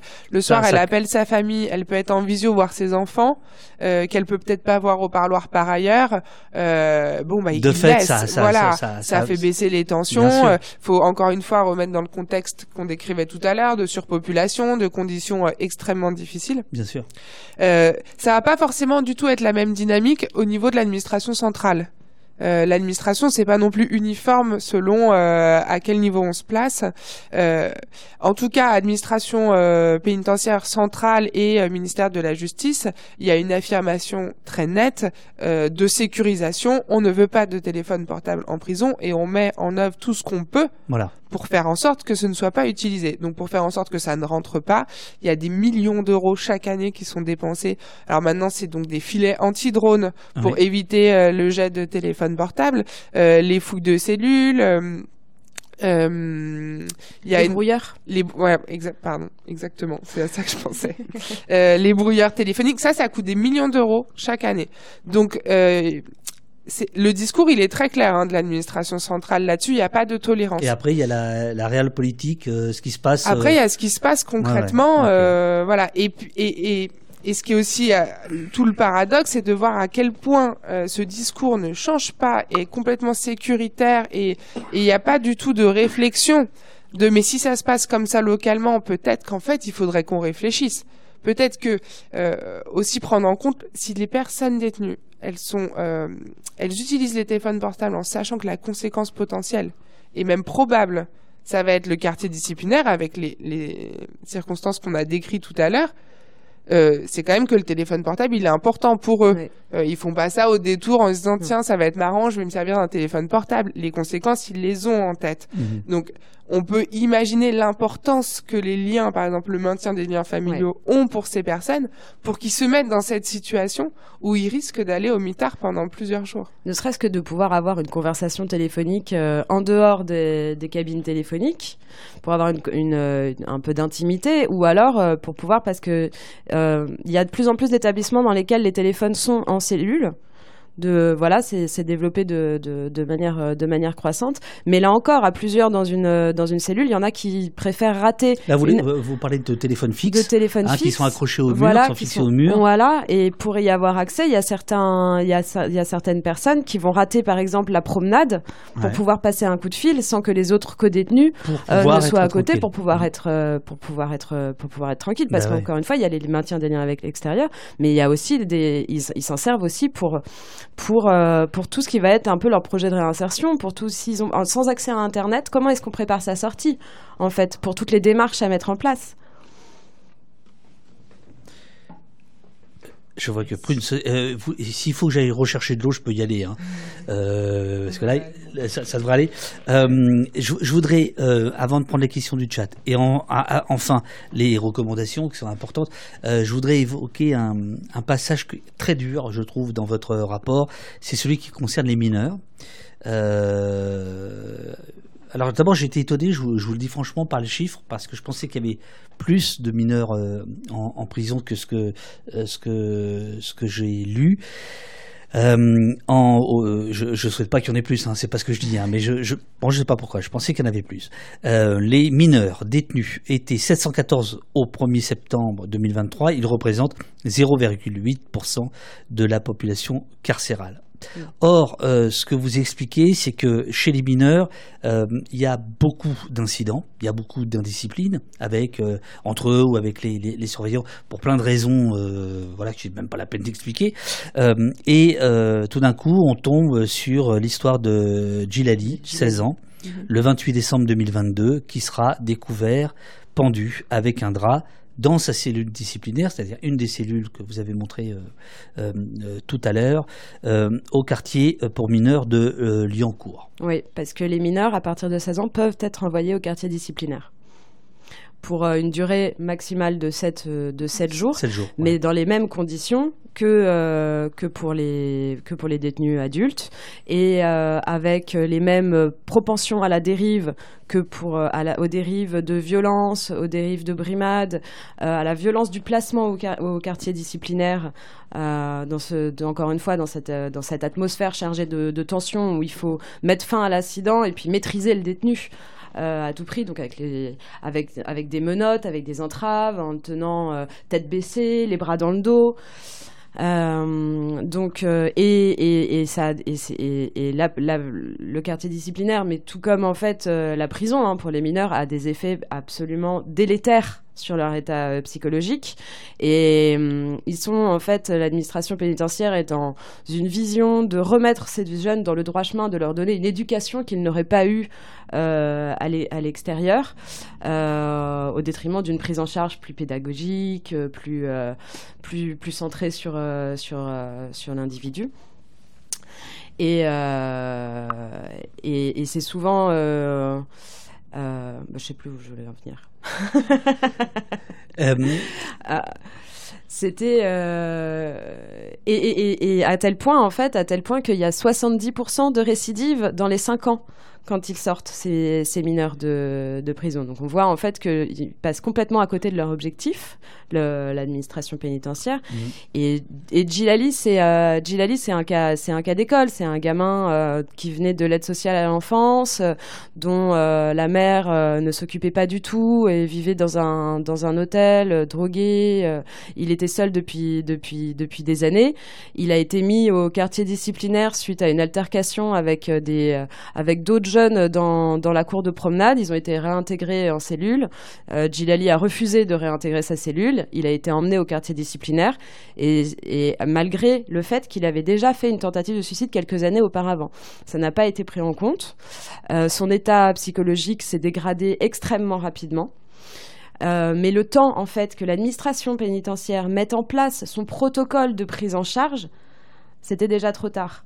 C'est-à-dire le temps que euh, l'alerte soit lancée par une infirmière euh, qui, euh, qui lui rend visite et, ou par, et par une éducatrice, qui se rende compte qu'il va mal, qui formule un scénario avéré de suicide en leur disant Moi, je vais me pendre à ces barreaux avec ce drap.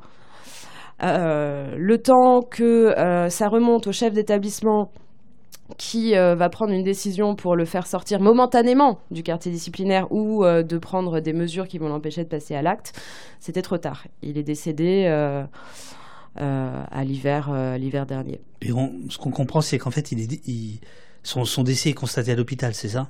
Il est décédé à l'hôpital. Donc il y a un calvaire entre le moment, enfin la cellule et le. Bah, il était, je pense qu'il était en état. Ça, j'ai pas les détails, mais je pense qu'il était déjà en état de mort cérébrale. C'est ça. 嗯。Euh, bon, je l'avais dit hein, tout à l'heure, c'est vraiment l'émission euh, la plus la, la, la, moins drôle de l'année. Hein. Euh, merci, merci les filles. Euh, Citadelle, je te construirai, qui, qui, vient de dire que la mention du suicide de ce gamin a eu raison de mon barrage de larmes, vous demande lâchement des questions. Alors au débeauté hein, du, du, du, chat, n'hésitez pas à, répondre rapidement ou à dire voilà que ça, ça, a déjà été fait. Est-ce qu'un juge intervient dans la décision de placement au quartier disciplinaire. Est-il possible de faire appel? Alors le juge, c'est le chef d'établissement en fait. C'est-à-dire que effectivement, en fait, c'est la commission de discipline, euh, elle peut avoir un peu des allures de procès pénal, mais en réalité, euh, en termes de garantie, euh, on n'y est pas du tout. Et donc, celui qui prend la décision, c'est le chef d'établissement, qui est aussi celui qui décide sur base du rapport d'enquête s'il va poursuivre ou pas, donc s'il va y avoir la commission de discipline, et puis qui va prononcer la sanction, la faire exécuter par la suite. On peut faire un recours. Euh, c'est très important d'avoir en tête que ce recours n'est pas suspensif. Euh, donc en fait, la, hmm. décision, elle va s'appliquer. Donc on va en quartier disciplinaire. Euh, en fait, on va vivre le quartier disciplinaire et potentiellement, ce qu'on va réussir à obtenir, ce sera l'annulation. Et on n'a que 15 jours pour faire ce recours. Voilà, on a un délai de 15 jours pour faire la, alors, la première étape du recours qui est un recours administratif. Donc auprès de la hiérarchie en fait du chef d'établissement. Euh, une hiérarchie qui va avoir tendance, dans beaucoup de cas, à suivre en fait au maximum le chef d'établissement pour pas euh, euh, venir désavouer la politique de gestion de l'établissement. Donc, à moins vraiment que euh, ce soit évident que la sanction n'avait pas lieu d'être, ils vont avoir tendance à suivre ces décisions-là. 15 jours pour faire ce recours. Bon, quand on est en quartier disciplinaire pendant 15 jours, on peut imaginer que ça rajoute des difficultés pour euh, réussir à faire ce recours.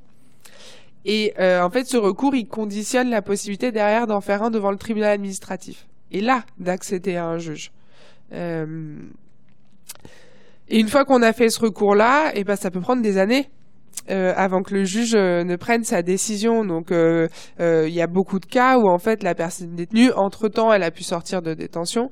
alors soit finalement elle n'est plus joignable, soit elle a peut-être aussi envie de passer à autre chose parce que c'est quand même des choses qui marquent les esprits et les corps. Et, et, et, ces recours, ils sont très très peu nombreux. J'ai plus, il me semble que c'est autour de 300 sur l'année 2020, je crois. En tout cas, c'est quelques centaines de recours par rapport euh, oh. aux 70 000 sanctions qu'on évoquait tout à l'heure. Euh, alors parce qu'ils sont très difficiles à mettre en place. Hein. Donc on disait d'abord faut faire le recours. Euh, ce qu'on appelle le rapport recours préalable administratif qui est obligatoire. Euh, ensuite, il faut pouvoir faire le recours devant le juge administratif. Il faut avoir un avocat qui suit derrière parce qu'on est sur des procédures qui sont pas évidentes. Voilà, qui va être aussi à l'aide juridictionnelle, qui va être découragé par, euh, par, par, par, le nombre de le peu d'annulations de décisions de toute façon qui ont lieu devant le tribunal. Euh, et puis il y a très peu d'avocats qui sont formés au droit pénitentiaire. Euh, vous demande existe-t-il des mises à l'isolement qui ne soient pas en quartier disciplinaire euh, pour protection ou surveillance anti-suicide par exemple? Alors il y a deux choses, euh, deux choses différentes. Il y a des mises à l'isolement qui, euh, qui existent, mais alors ça, ça va être plutôt en prévention des troubles pour gérer la détention. Donc ça fait partie des outils de ce qu'on appelle de paradisciplinaire de la de la de la prison. Donc c'est en amont de en amont des incidents ou à la sortie du, du quartier disciplinaire, on peut placer euh, le détenu en cellule d'isolement, donc euh, qui est euh, qualifié de torture blanche par la CNCDH. Et, et, qui va consister en fait à être dans une cellule. La CNCDH, Commission nationale consultative des droits de l'homme. Voilà. Euh, et qui va euh, en fait être une cellule euh, ordinaire, mais on est coupé du reste de la détention. On n'a plus accès aux activités qui sont organisées par l'établissement. On a une gestion sécurisée. Tous nos déplacements sont accompagnés. Et, et, là, pour le coup, l'isolement peut être beaucoup plus long. Euh, il est prononcé pour une période de trois mois renouvelable. Et il y a des personnes qui passent des années en isolement comme ça. Donc ça, ça va être, euh, à la, ça va être pour euh, pas que, mais certains profils qui vont être considérés comme problématiques par, la, par la détention, qui peut aussi placer des personnes qui ont besoin d'une protection eux, particulière, un public vulnérable, etc. Et puis il y a euh, en cas de suicide. Et alors là, en cas de suicide, c'est pas un placement à l'isolement, c'est un placement rapide, court, dans une euh, cellule de protection d'urgence. Qui va là, c'est le c'est le c'est le degré le plus c'est le c'est l'outil euh, qui est tout en haut, qui est vraiment utilisé par l'administration pénitentiaire quand la menace de, de, de suicide euh, est imminente c'est celle qui est utilisée euh, euh, après euh, la dotation de protection d'urgence, donc en fait ce fameux pyjama en papier. des questions sur l'OIP de Twisted. Avez-vous des interactions avec des associations comme l'Envolée on, en a un petit peu parlé au tout début. Et une autre question, comment entre-t-on à l'OIP Quelle formation avez-vous, vous et vos collègues? Est-ce une structure bénévole, professionnelle, etc beaucoup de questions. Alors, euh, alors la question DRH. Euh, donc, comment on rentre à l'OIP euh... Alors, moi, j'allais juste quand même par rapport aux associations. Oui, on a des contacts avec euh, avec l'envolée euh, et on a des contacts avec beaucoup d'associations en fait du milieu prison justice et on, on, on s'auto-alimente tous, c'est-à-dire qu'on parle de places différentes. Il y a beaucoup d'associations où il y a des personnes qui interviennent aussi en détention. Il y a des associations euh, de soignants, euh, il y a des syndicats, donc effectivement il y a tout un réseau euh, où, l'information circule aussi beaucoup et où on réfléchit ensemble à ces questions-là et voilà, on n'est pas non plus seul et isolé là-dedans. Sur l'OIP, comment on y entre? Est-ce que c'est une structure bénévole? Est-ce que c'est une structure professionnelle? La formation? C'est une structure salariée. On est une dizaine de salariés, comme euh, Prune le disait tout à l'heure, avec euh, des services civiques aussi et des stagiaires. Euh, et on y rentre. Moi personnellement, j'y suis rentrée par le biais du journalisme. Je suis journaliste, j'ai une formation journalistique et c'est comme ça que je suis devenue chargée d'enquête à l'OIP. Et moi, j'ai une formation plutôt juriste. Euh, ce qui aide, euh, puisque moi je, suis pas mal sur les analyses des politiques pénales euh, et pénitentiaires, donc aussi tout ce qui est texte juridique. après, on a des profils assez différents. Il y a d'autres journalistes aussi, notamment celui qui est rédacteur en chef de notre revue qui s'appelle Dedans dehors et, et dans laquelle. il y a quatre journalistes. Ouais. Euh, et puis euh, euh, sociologue. il y a évidemment notre responsable de la communication qui a une formation là-dedans. on a une personne sur la question du financement aussi pour essayer d'avoir des financements parce qu'on est une structure précaire avec l'instabilité des associations qu'on connaît aujourd'hui, la baisse des subventions. Donc ça, c'est aussi une partie très importante. Euh, et puis, euh, autre juriste aussi au contentieux, effectivement. Donc, on fait des recours. Alors, on n'est pas sur des nous, on fait pas le travail des avocats euh, sur le côté plus euh, euh, individuel, mais par contre, on accompagne des recours plus structurels, soit auprès du juge administratif, soit sur des, dysfonctionnements vraiment prégnants de la détention.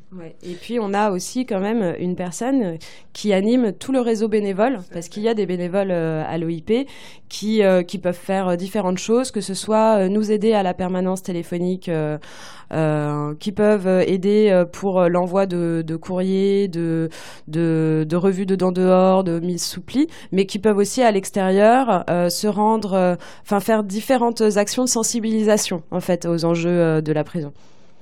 Euh, concernant le personnel pénitentiaire, euh, est-ce que le personnel pénitentiaire contourne parfois les règles pour faciliter la vie euh, du détenu? C'est Vert de Terre qui vous demande ça. Alors ça, c'est la question à laquelle j'ai répondu tout au début quand j'ai évoqué la question de la carotte et du bâton. je pense dans les grandes lignes, voilà, c'est ça, c'est qu'il y, y a cette cette possibilité de laisser une marge de, euh, il y a une marge d'appréciation, donc il peut y avoir une certaine flexibilité, mais qui peut aussi être une flexibilité qui se retourne en fait contre la personne euh, euh, détenue au moment où elle respecte plus les codes qui sont attendus d'elle. A-t-on des données concernant la santé mentale des personnels pénitentiaires, risque de suicide notamment? Est-ce qu'il y a de la souffrance au travail chez les matons? Alors, sans entrer dans les chiffres euh, que je ne pense euh, pas qu'on ait, euh, évidemment, il y a une souffrance. quand on décrit les conditions de détention, évidemment, ça a des répercussions sur le personnel pénitentiaire et d'ailleurs sur toute personne qui intervient en prison, que mmh. ce soit les surveillants, les conseillers d'insertion et de probation, le personnel soignant, les intervenants associatifs aussi. tout le monde subit en fait de plein fouet cette surpopulation et ces conditions indignes de détention. Euh, Mésange Pictavienne vous demande Avez-vous eu connaissance du grand coup de colère du directeur du centre de formation de personnel pénitentiaire à propos de conduite ahurissante oui, alors c'est, je pense qu'on parle du directeur de l'ENAP, dans l'École nationale de l'administration pénitentiaire, euh, qui assez récemment, euh, effectivement, a, je crois que c'était un peu dit de cette manière-là, a passé un savon à toute la, nouvelle promotion.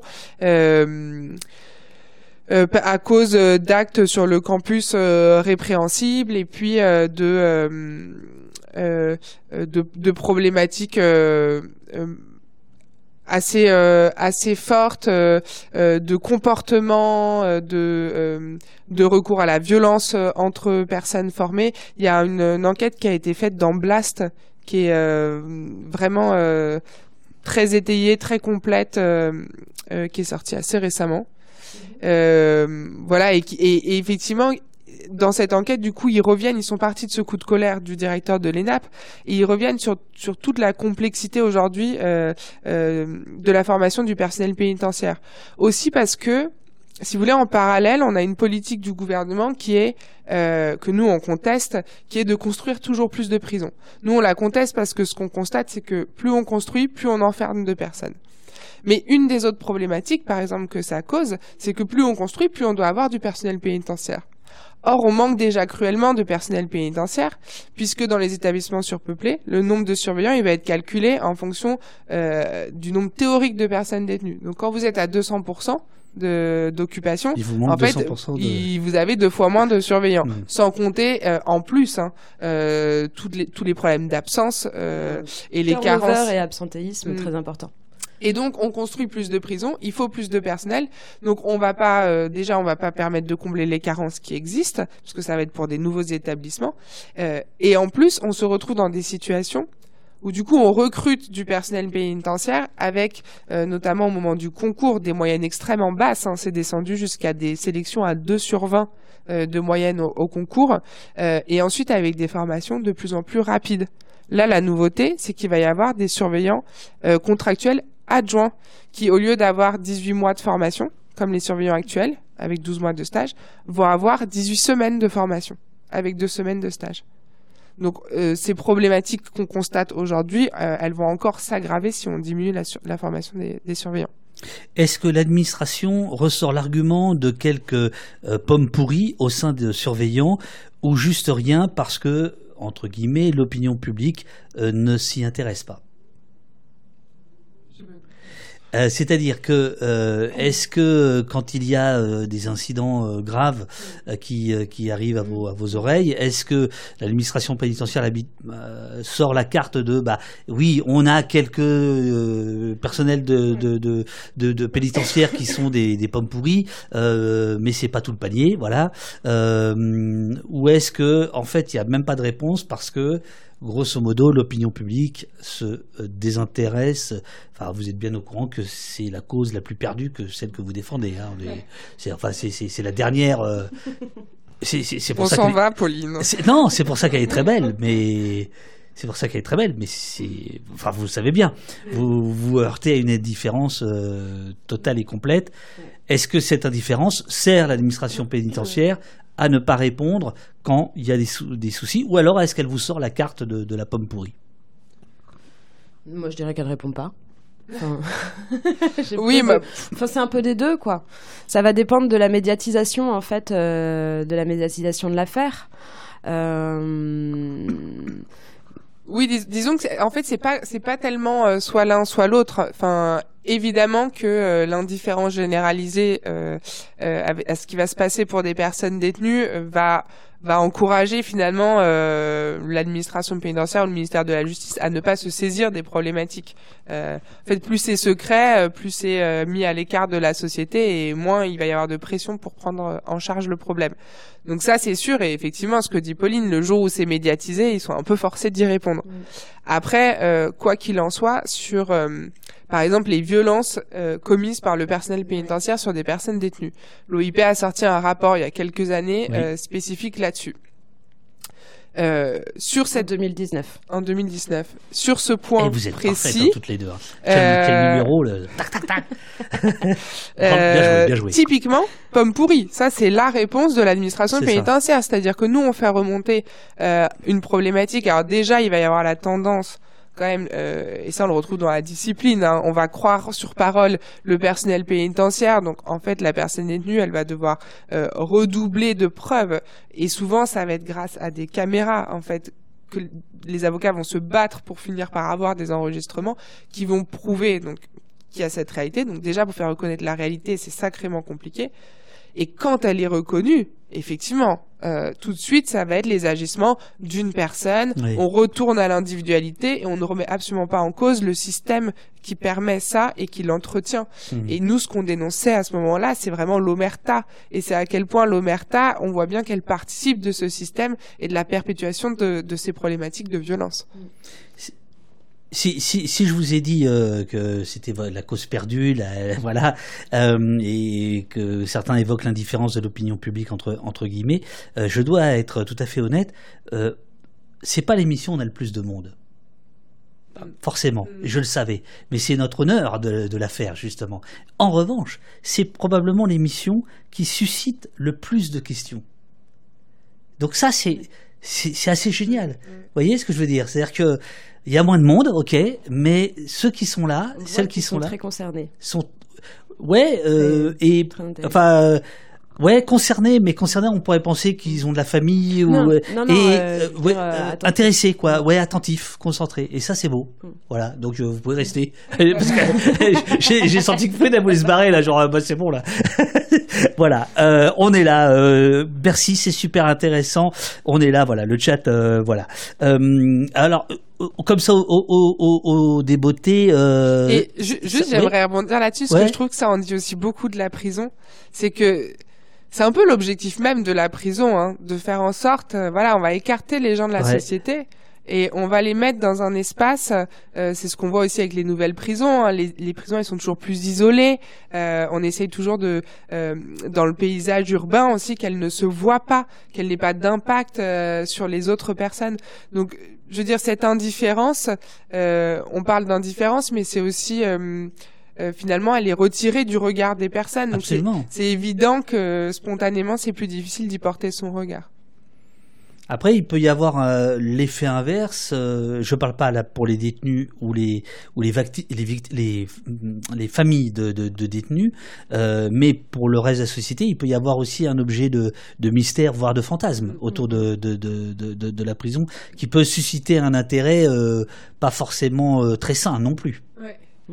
Et je voyais tout à l'heure, il y avait une question euh, sur les jeux vidéo. Est-ce que c'était euh, une légende ou pas, les jeux vidéo en prison? Euh, non, ils, peuvent avoir accès s'ils achètent en prison une console, ils peuvent jouer aux jeux vidéo.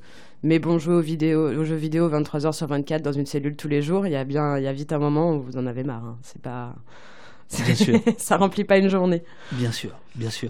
Euh, Salva euh, vous demande euh, est-ce que les tous les détenus peuvent travailler et quels sont les emplois en détention? Alors, à mon avis, c'est l'objet d'un rapport à faire un jour ou l'autre sur le travail euh, en détention, sur l'exploitation, mais aussi sur le côté euh, qui peut être salvateur, notamment pour ceux qui euh, qui vont bientôt sortir, etc. Enfin bon, bref, c'est- tellement complexe, mais euh, à grands traits, euh, est-ce que tout le monde peut travailler? Est-ce que tout le monde est obligé de travailler? Est-ce qu'on choisit ses conditions de travail comme au poste ou, ou pas du tout? Enfin, comment ça se passe en deux mots? Alors moi, je, je- c'est difficile pour moi de dire deux mots là-dessus, mais Pauline me deux, coupera. bon, deux- deux phrases. Euh, alors, euh, théoriquement, quasiment toutes les personnes détenues euh, peuvent travailler. Parfois, c'est soumis à autorisation, mais on va dire globalement, tout le monde peut. Euh, Il n'y a plus d'obligation euh, depuis maintenant un, un sacré nombre d'années. Euh, par contre, euh, ce qu'on voit, c'est que il y a un impact du, du travail qui est, qui est fondamental sur la vie de la personne détenue. Euh, D'abord parce que euh, c'est une occupation. En fait, euh, d'aller à une activité de travail euh, tous les jours, euh, euh, ça change le quotidien en détention. Bien Et sûr. puis là, le côté pécunier, c'est-à-dire qu'on a tendance à penser en, en prison tout est gratuit. C'est absolument pas le cas. On parlait tout à l'heure du téléphone, c'est 10 euros pour pour 60 minutes d'appel. Euh, Il y a aussi potentiellement les parties civiles euh, qu'il faut euh, payer tous les mois. Quand on a une famille à l'extérieur, en fait, le loyer il continue de courir. Euh, les enfants ils continuent de se nourrir, donc faut aussi participer à, à tout ça. Et puis euh, en prison, si on veut pouvoir ce qu'on appelle cantiner, c'est-à-dire acheter un peu de compléments, par exemple, par rapport aux repas qui sont distribués, c'est plus cher qu'à l'extérieur. Donc là aussi, c'est des, des sacrées dépenses. Et puis le travail, il est très important aussi dans l'exécution de la peine. C'est-à-dire que si je vais demander au juge de l'application des peines euh, euh, d'avoir un aménagement de fin de peine, bah, le fait d'avoir travaillé, ça change tout. En fait, par, pour lui dans sa vision de euh, voilà, est-ce que si je vais avoir une réduction de peine, est-ce que j'ai fait des efforts de réinsertion? Mais Si j'ai travaillé, je montre que j'ai fait des, des efforts de réinsertion. Aujourd'hui, ça concerne euh, moins d'un tiers euh, des personnes détenues euh, le travail euh, en prison euh, et c'est extrêmement demandé. La demande est bien bien supérieure à l'offre. Et je précise quand même que les activités de travail sont quand même des activités qui sont très dans l'occupationnel euh, et finalement très peu dans euh, l'apprentissage d'un métier euh, ou la formation. c'est mécanique en fait, c'est voilà. c'est ça, c'est c'est machinal. Et, ouais. Mm. et- et ça, du coup, je vais pas rentrer dedans parce que ce serait un tout autre débat. Mais ça, ça reflète aussi euh, euh, la manière dont on. Mais si vous voulez, on peut faire des émissions au OIP. Hein, Eh ben euh, voilà, vous pouvez une venir, fois euh, par semaine. Euh, une fois par semaine, euh, ou alors je Ah. voulais. Ah si, ou alors, euh, ok, d'accord. Eh ben moi je suis d'accord. Mais alors il y en a une de vous deux qui fait l'animatrice. Moi je suis en régie. et puis euh, on peut faire. euh, non mais moi, je suis sérieux. Peut-être pas une fois par semaine, mais si vous voulez que de temps en temps on fasse euh, des émissions euh, sur des, des, des points précis comme le travail, parce que vu, euh, enfin moi ça me semble important, et puis vu l'intérêt là que ça suscite, euh, voilà. Mais alors toutes les semaines, euh, c'est dur. Hein. Non, non, je, je suis aussi d'accord pour une fréquence un peu moindre. Bien. Euh, à propos de, de, de cantiner de, de, nourriture, il y a Anis Graffiti euh, qui, qui vous demande, euh, apparemment, il y aurait aussi des établissements où les détenus n'auraient pas assez à manger. Est-ce vrai? Bah alors ça, les, les, justement, ça va faire l'alimentation va faire l'objet de notre prochain rapport à, à l'OIP. Donc c'est une question à laquelle on pourra répondre de manière plus ample une fois qu'on se sera vraiment penché sur la question. Mais, euh, mais oui, effectivement, il y a certains détenus pour lesquels les quantités ne sont pas du tout, euh, ne sont pas du tout suffisantes. Euh, ça dépend aussi à quel, par exemple, ça peut dépendre à quel endroit dans la coursive leur cellule est placée. Est-ce qu'ils sont en début de distribution? Est-ce qu'ils sont à la fin de la distribution quand il reste presque plus rien? Ça peut être aussi parfois au bon vouloir du surveillant. Est-ce que je te donne ceci Est-ce que je te donne cela ce, ce, dont on parlait tout à l'heure, hein, des méthodes de brimade, de gestion de l'ordre, voire de sanctions déguisées. Donc, euh, donc c'est, fréquent euh, que les détenus euh, aient faim. Et il y a des questions de quantité, il y a aussi des questions de qualité de la nourriture. Il y a, y a, on a quand même pas mal de sollicitations aussi qui qui disent que la, la qualité est vraiment. alors, quand on parle de la qualité, on parle pas uniquement de des préférences gustatives des personnes détenues. Hein. On parle vraiment de la, voilà, la qualité euh, nutritionnelle, nutritive, je sais pas comment on dit. Euh, question de, de Baleno qui me renvoie euh, très loin en arrière euh, dans un travail que j'avais pu faire aux États-Unis qui s'appelait Prison Valley sur les, les, mm. prisons privées et qui vous demande où en est en France la privatisation des lieux de privation de liberté. Nous dirigeons-nous vers une privatisation totale? Donc il faut rappeler qu'en France, sauf erreur de ma part, les prisons sont des établissements publics. Il n'y a pas d'entreprise de, privée qui gère des prisons. Et si, Alors, en fait, vous n'avez pas de prison privée. C'est ça. Si vous voulez, euh, effectivement, ce que vous dites, les établissements pénitentiaires, ce sont des établissements publics. Il y a des Mais il y a des entreprises privées qui gèrent des prisons. C'est ça. Euh, alors il y a eu tout un tout un moment aussi où euh, c'était les oui on appelait ça les PPP les, partenariats, publics-privés. Bon ça on en est un peu revenu parce que finalement en termes de construction ça coûtait euh, beaucoup beaucoup plus cher. En gros le public euh, payait le, la construction et le privé avait la, la gestion et en plus recevait du pognon. Mais là l'État s'est rendu compte que ça, ça faisait un peu cher, c'est ça? Voilà, en gros. En gros. Mais après, aujourd'hui, il y a quand même encore, euh, il y, a, y, a, y, a, beaucoup de prisons dans lesquelles il y a une partie de la gestion, ce qu'on appelle la gestion déléguée, qui est confiée à des entreprises privées. Euh, et ça devient un petit peu un, un, nouveau marché en fait pour le privé, soit sur euh, la nourriture. Euh, on a aussi maintenant des entreprises privées qui gèrent les parloirs. Sans déconner. Alors par exemple, il y a la Sodexo. Euh, donc on nous avons reçu Yannick Bourg qui a fait un, un livre formidable sur la Sodexo. Euh, je rigole, c'est mon meilleur ami. Euh, voilà, c'est pour ça, ça, ça me met en joie de parler de lui. Euh, il était venu il y, a, il y a deux ans. Donc la Sodexo, c'est connu de tout le monde parce que c'est la restauration collective euh, de cantines, d'entreprises, mais aussi de, de, de tôles. Ça s'occupe aussi de la blanchisserie, euh, du linge et, et, et, tout ça pour les tôles. Mais alors là, pour les parloirs, j'étais pas au courant. Alors je sais pas si c'est la Sodexo ou une autre entreprise, mais quel est le, dites-moi quel est l'intérêt pour cette comment elle gagne du pognon? Alors c'est assez récent sur les parloirs. Enfin moi j'en ai entendu parler assez récemment. Vous avez euh, euh, euh la, vous parlé de la restauration blanchisse, euh, blanchisserie, puis il y a toute la gestion aussi hygiène. oui, oui, bien sûr. Enfin ça peut être très large. Alors ça, c'est aussi tout l'objet d'une enquête qu'on voudrait faire à l'avenir pour creuser parce que. Allez-y, foncez. On, on, on fera un nouveau. on fera une... Mais euh, ce qui est certain, c'est que pour que ces entreprises privées, elles s'en saisissent autant, euh, il y a un intérêt financier pour elles derrière. Ça, c'est euh, c'est quelque chose. On voit que ça se développe et, et la construction de nouvelles places de prison, l'extension constante du parc pénitentiaire est probablement pas anodine euh, là-dedans. Bien sûr, bien sûr. Euh,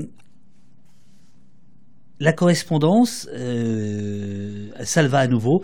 Est-ce que le courrier euh, qu'envoie euh, alors en fait, il faut savoir, Prune a la délicatesse de se lever pour... Euh, ah non, j'ai cru que vous alliez vous moucher. Est-ce que vous voulez nous rapporter de l'eau? Tenez, voilà, merci beaucoup. Ah ouais, je vous ai dit, c'est à la maison aussi. Euh, ouais, est-ce que le courrier qu'envoient les détenus sont ouverts avant d'être envoyés? Oui. Dans les deux sens. Ils sont lus dans les deux sens. Euh, sauf normalement les correspondances avec des avocats. Mais par exemple, les courriers qu'ils échangent avec l'OIP, et ça, fait, ça peut faire l'objet euh, pour certains de représailles, de, nous, de nous, le fait qu'ils nous contactent, les courriers sont lus dans les deux sens. Et toute leur, euh, toute leur correspondance euh, privée. Euh, de la même façon que leurs, leurs appels téléphoniques peuvent être écoutés. C'est pour ça que nous, on, a un, on est un numéro vert confidentiel. Donc en revanche, quand les détenus nous appellent, nous, à l'OIP, euh, théoriquement, ils ne peuvent pas être écoutés. Comment vous vous assurez techniquement qu'ils ne sont Ah, pas euh, écoutés bah, C'est pas possible.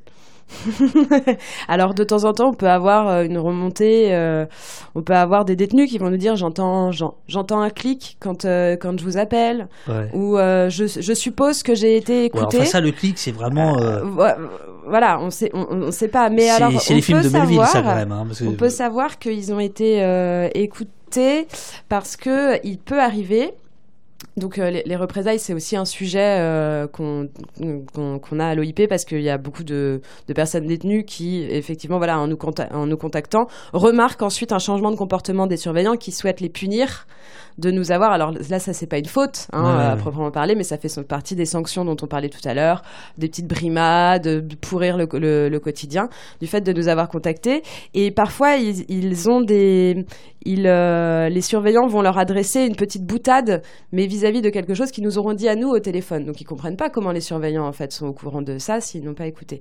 Mais voilà, je pense que c'est quand même, j'espère euh, pouvoir dire que c'est une minorité de cas et que notre ligne est confidentielle.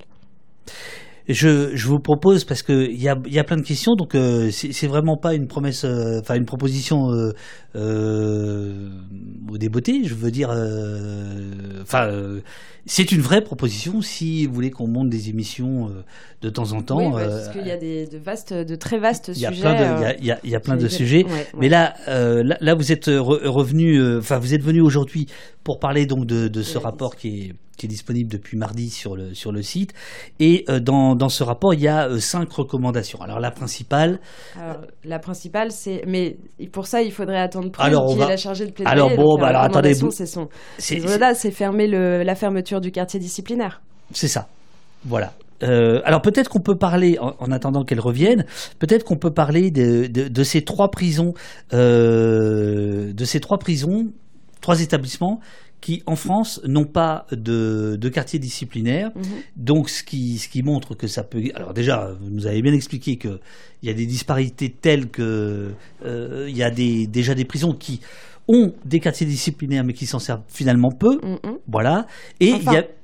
euh, à 0,6, euh, Ouais, ouais. voilà, par rapport à 6,6, euh, bon voilà, Ouais. Euh, les chiffres vous avez euh, qui ont été évoqués tout à l'heure. Et puis il y a des prisons qui carrément n'ont pas de, de quartier disciplinaire. Donc par exemple dans ces prisons qui pourraient euh, sur ce plan-là euh, euh, être un horizon pour vous, comment ça se passe en fait? Bah, je pense que ça se passe beaucoup plus en amont. Euh, c'est-à-dire euh, dans la gestion de la, de la détention et le traitement des incidents. Euh, ensuite, quand vraiment nécessairement il est, il est, nécessaire de sanctionner disciplinairement un détenu, il y a un transfert dans un établissement qui dispose d'un quartier disciplinaire. Euh, Je cherchais les, les, les prisons. Il y a la prison verte euh, euh, Casabianda, Ouais.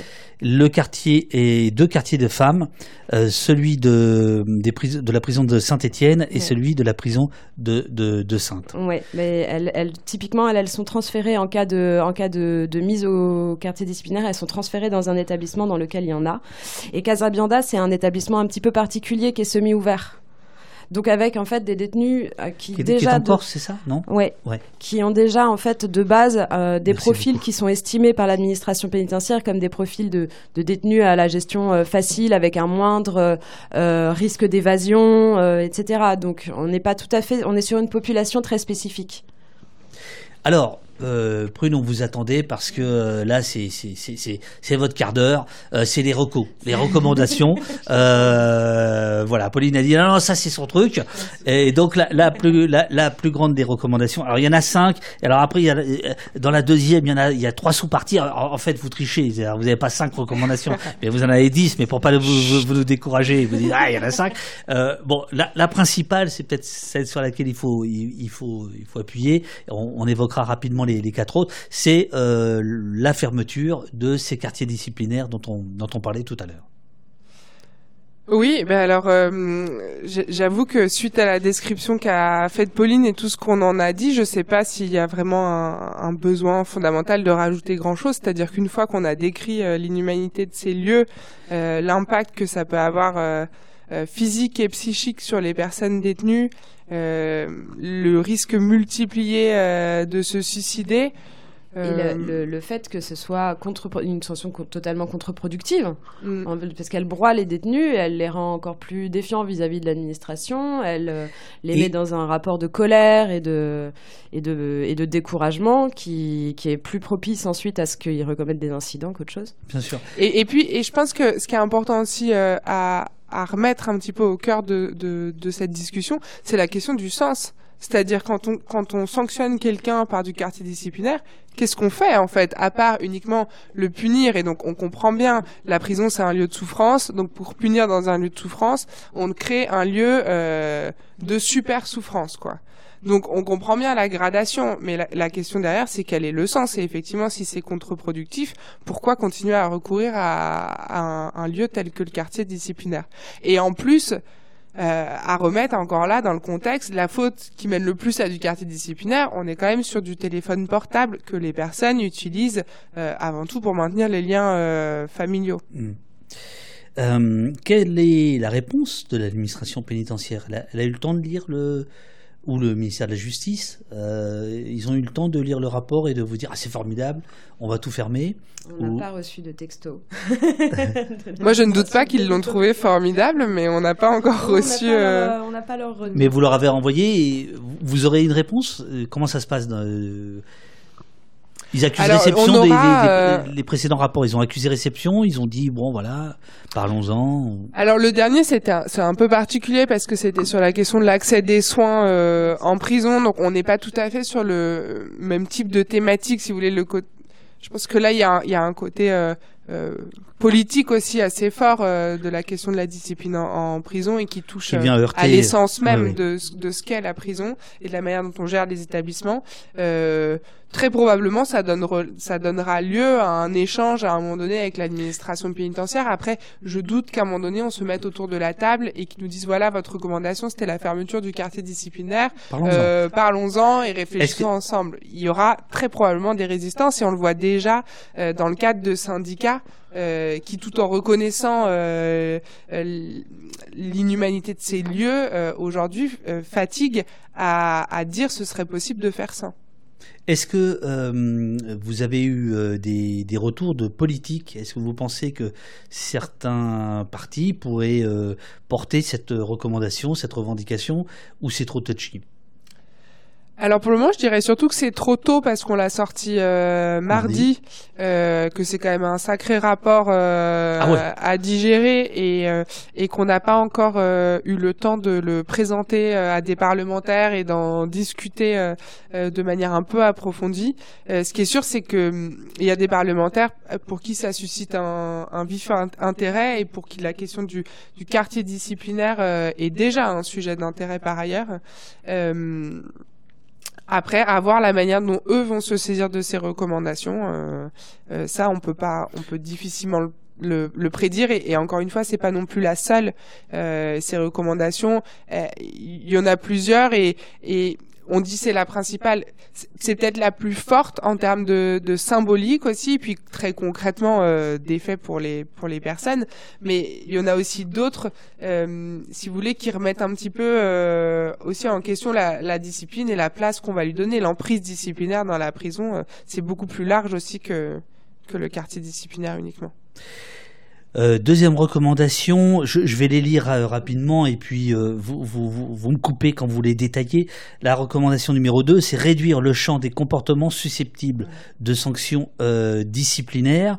la 2.1, autoriser les comportements par lesquels les personnes détenues exercent leurs droits fondamentaux. La 2.2, prévoir dans les textes une cause exonatoire exonératoire pardon, de responsabilité lorsque le comportement est justifié par l'abolition ou l'altération du discernement de la personne détenue ou par la protection de son intégrité et de ses droits.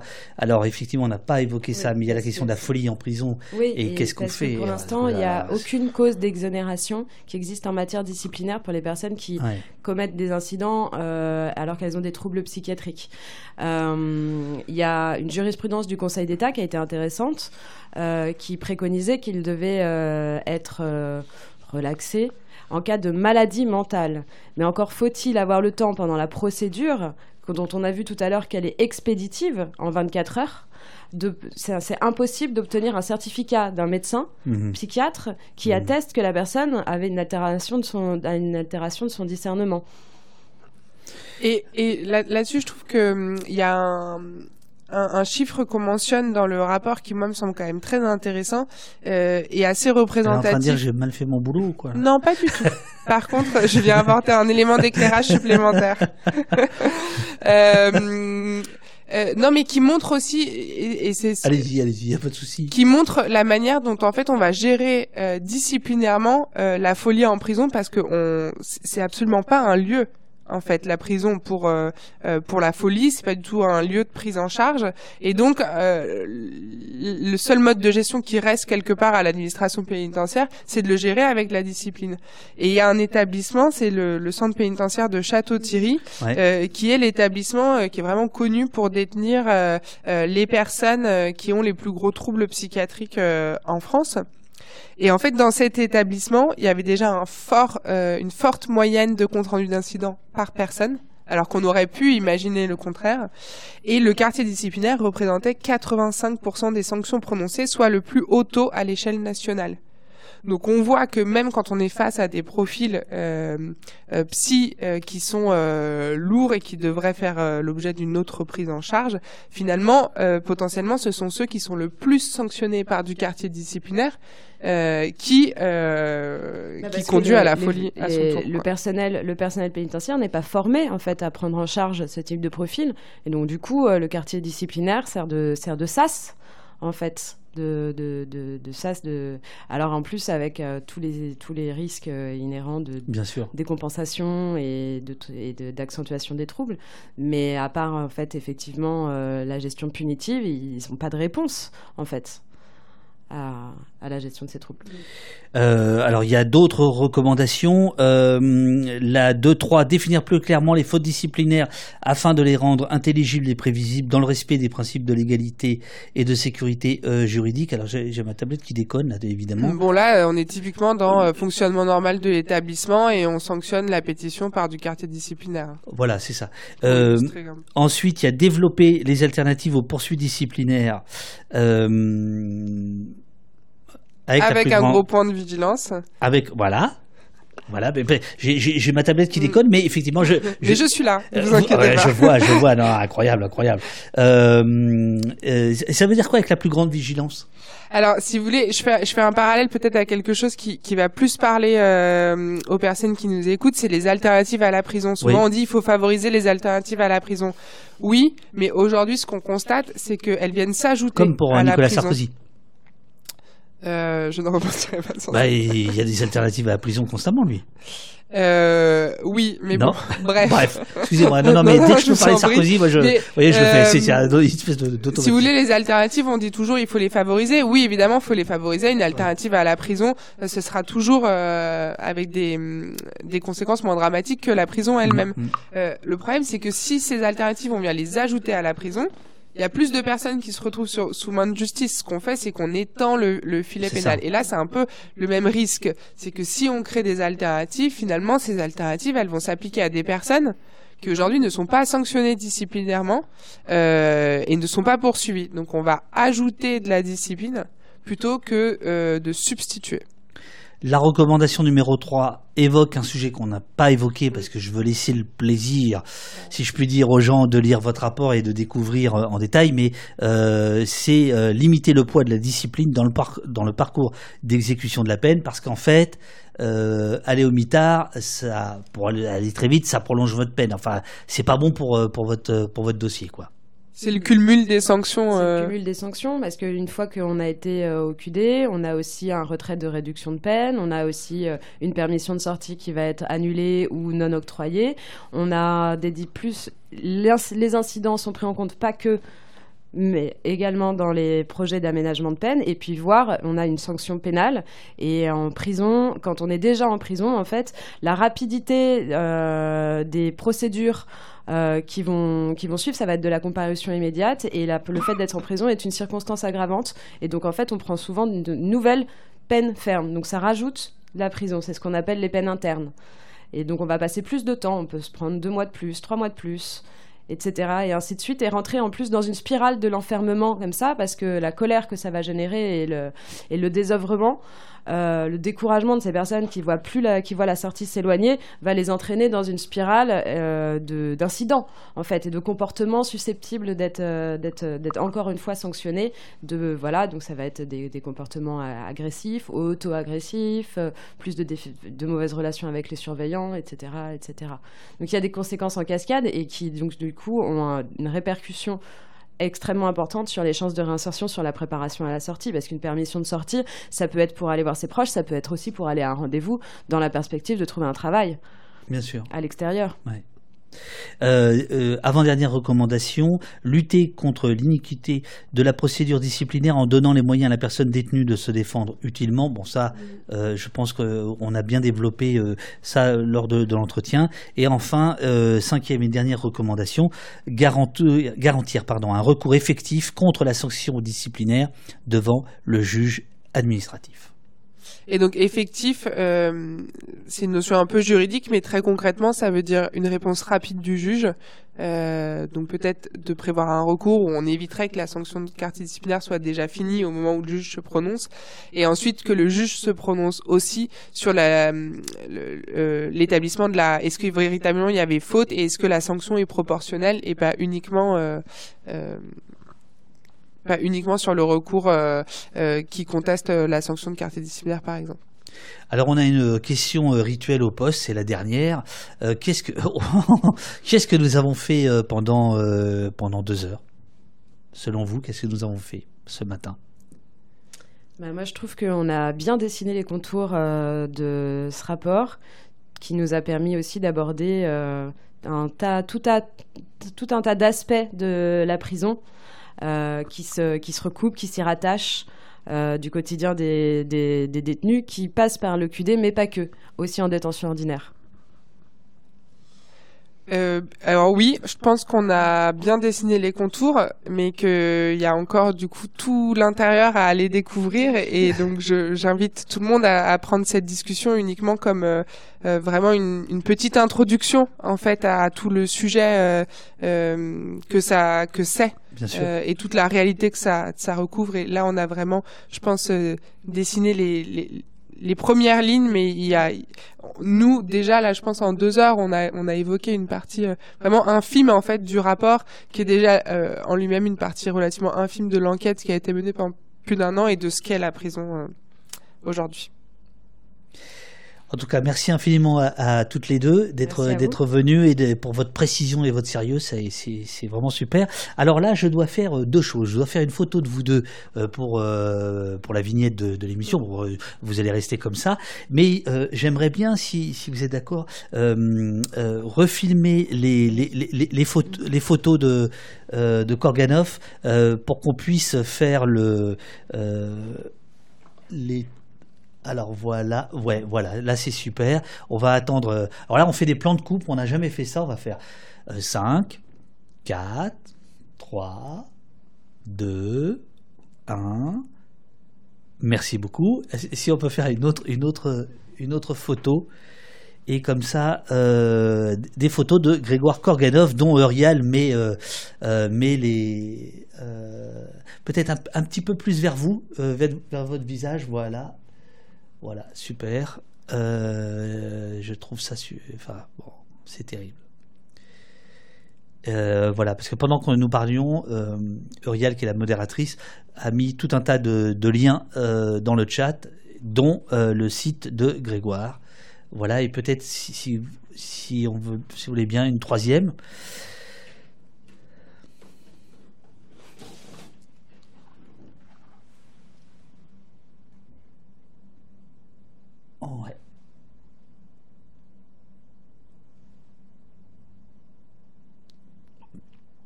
Merci d'être au poste, super intéressant. Euh, la prison. merci pour le travail que vous faites, vous dit Arcuriol. Euh, merci, bravo, vous dit. Euh, oh, je comprends rien vos pseudos, les amis. Faites, faites des efforts, c'est quoi ça? Ouest Oestamat et Otadab. Bon, euh, il y a Valka qui nous parle euh, du travail de la photographe Dorothy Shoes avec les détenus. Euh, Fantomas le bâtard qui nous parle de super photos. ce bon vieux dude, là, j'ai voilà pseudo de fax, on dit ah bon d'accord. Alors maintenant je fais une petite photo de, de, de, vous deux. Euh, je coupe euh, nos micros, euh, mais on va toujours vous voir à l'écran. Merci infiniment. Eh ben, merci à tous et puis merci, pour toutes les questions. Et puis vous êtes les bienvenus pour revenir. même ici, moi j'ai une, j'ai, une petite salle, donc je me disais là tout à l'heure en vous écoutant, on pourrait peut-être faire une émission publique si vous avez du monde autour de. J'imagine qu'autour de l'OIP il y a du monde. On pourrait faire une émission publique avec des questions du public et puis euh, voilà, on va, on va euh, réfléchissez en tout cas la, la, porte euh, vous est grande ouverte, la porte du, poste vous est grande ouverte parce que je pense que c'est une question absolument essentielle qui renvoie en fait à, l'humanité de chacun. C'est aussi simple que ça. Est-ce que j'ai coupé les micros? Non, pas encore. Je les coupe maintenant, je fais la photo et c'est fini. et moi je reviendrai avec les, gens du chat une fois que je vous aurai raccompagné.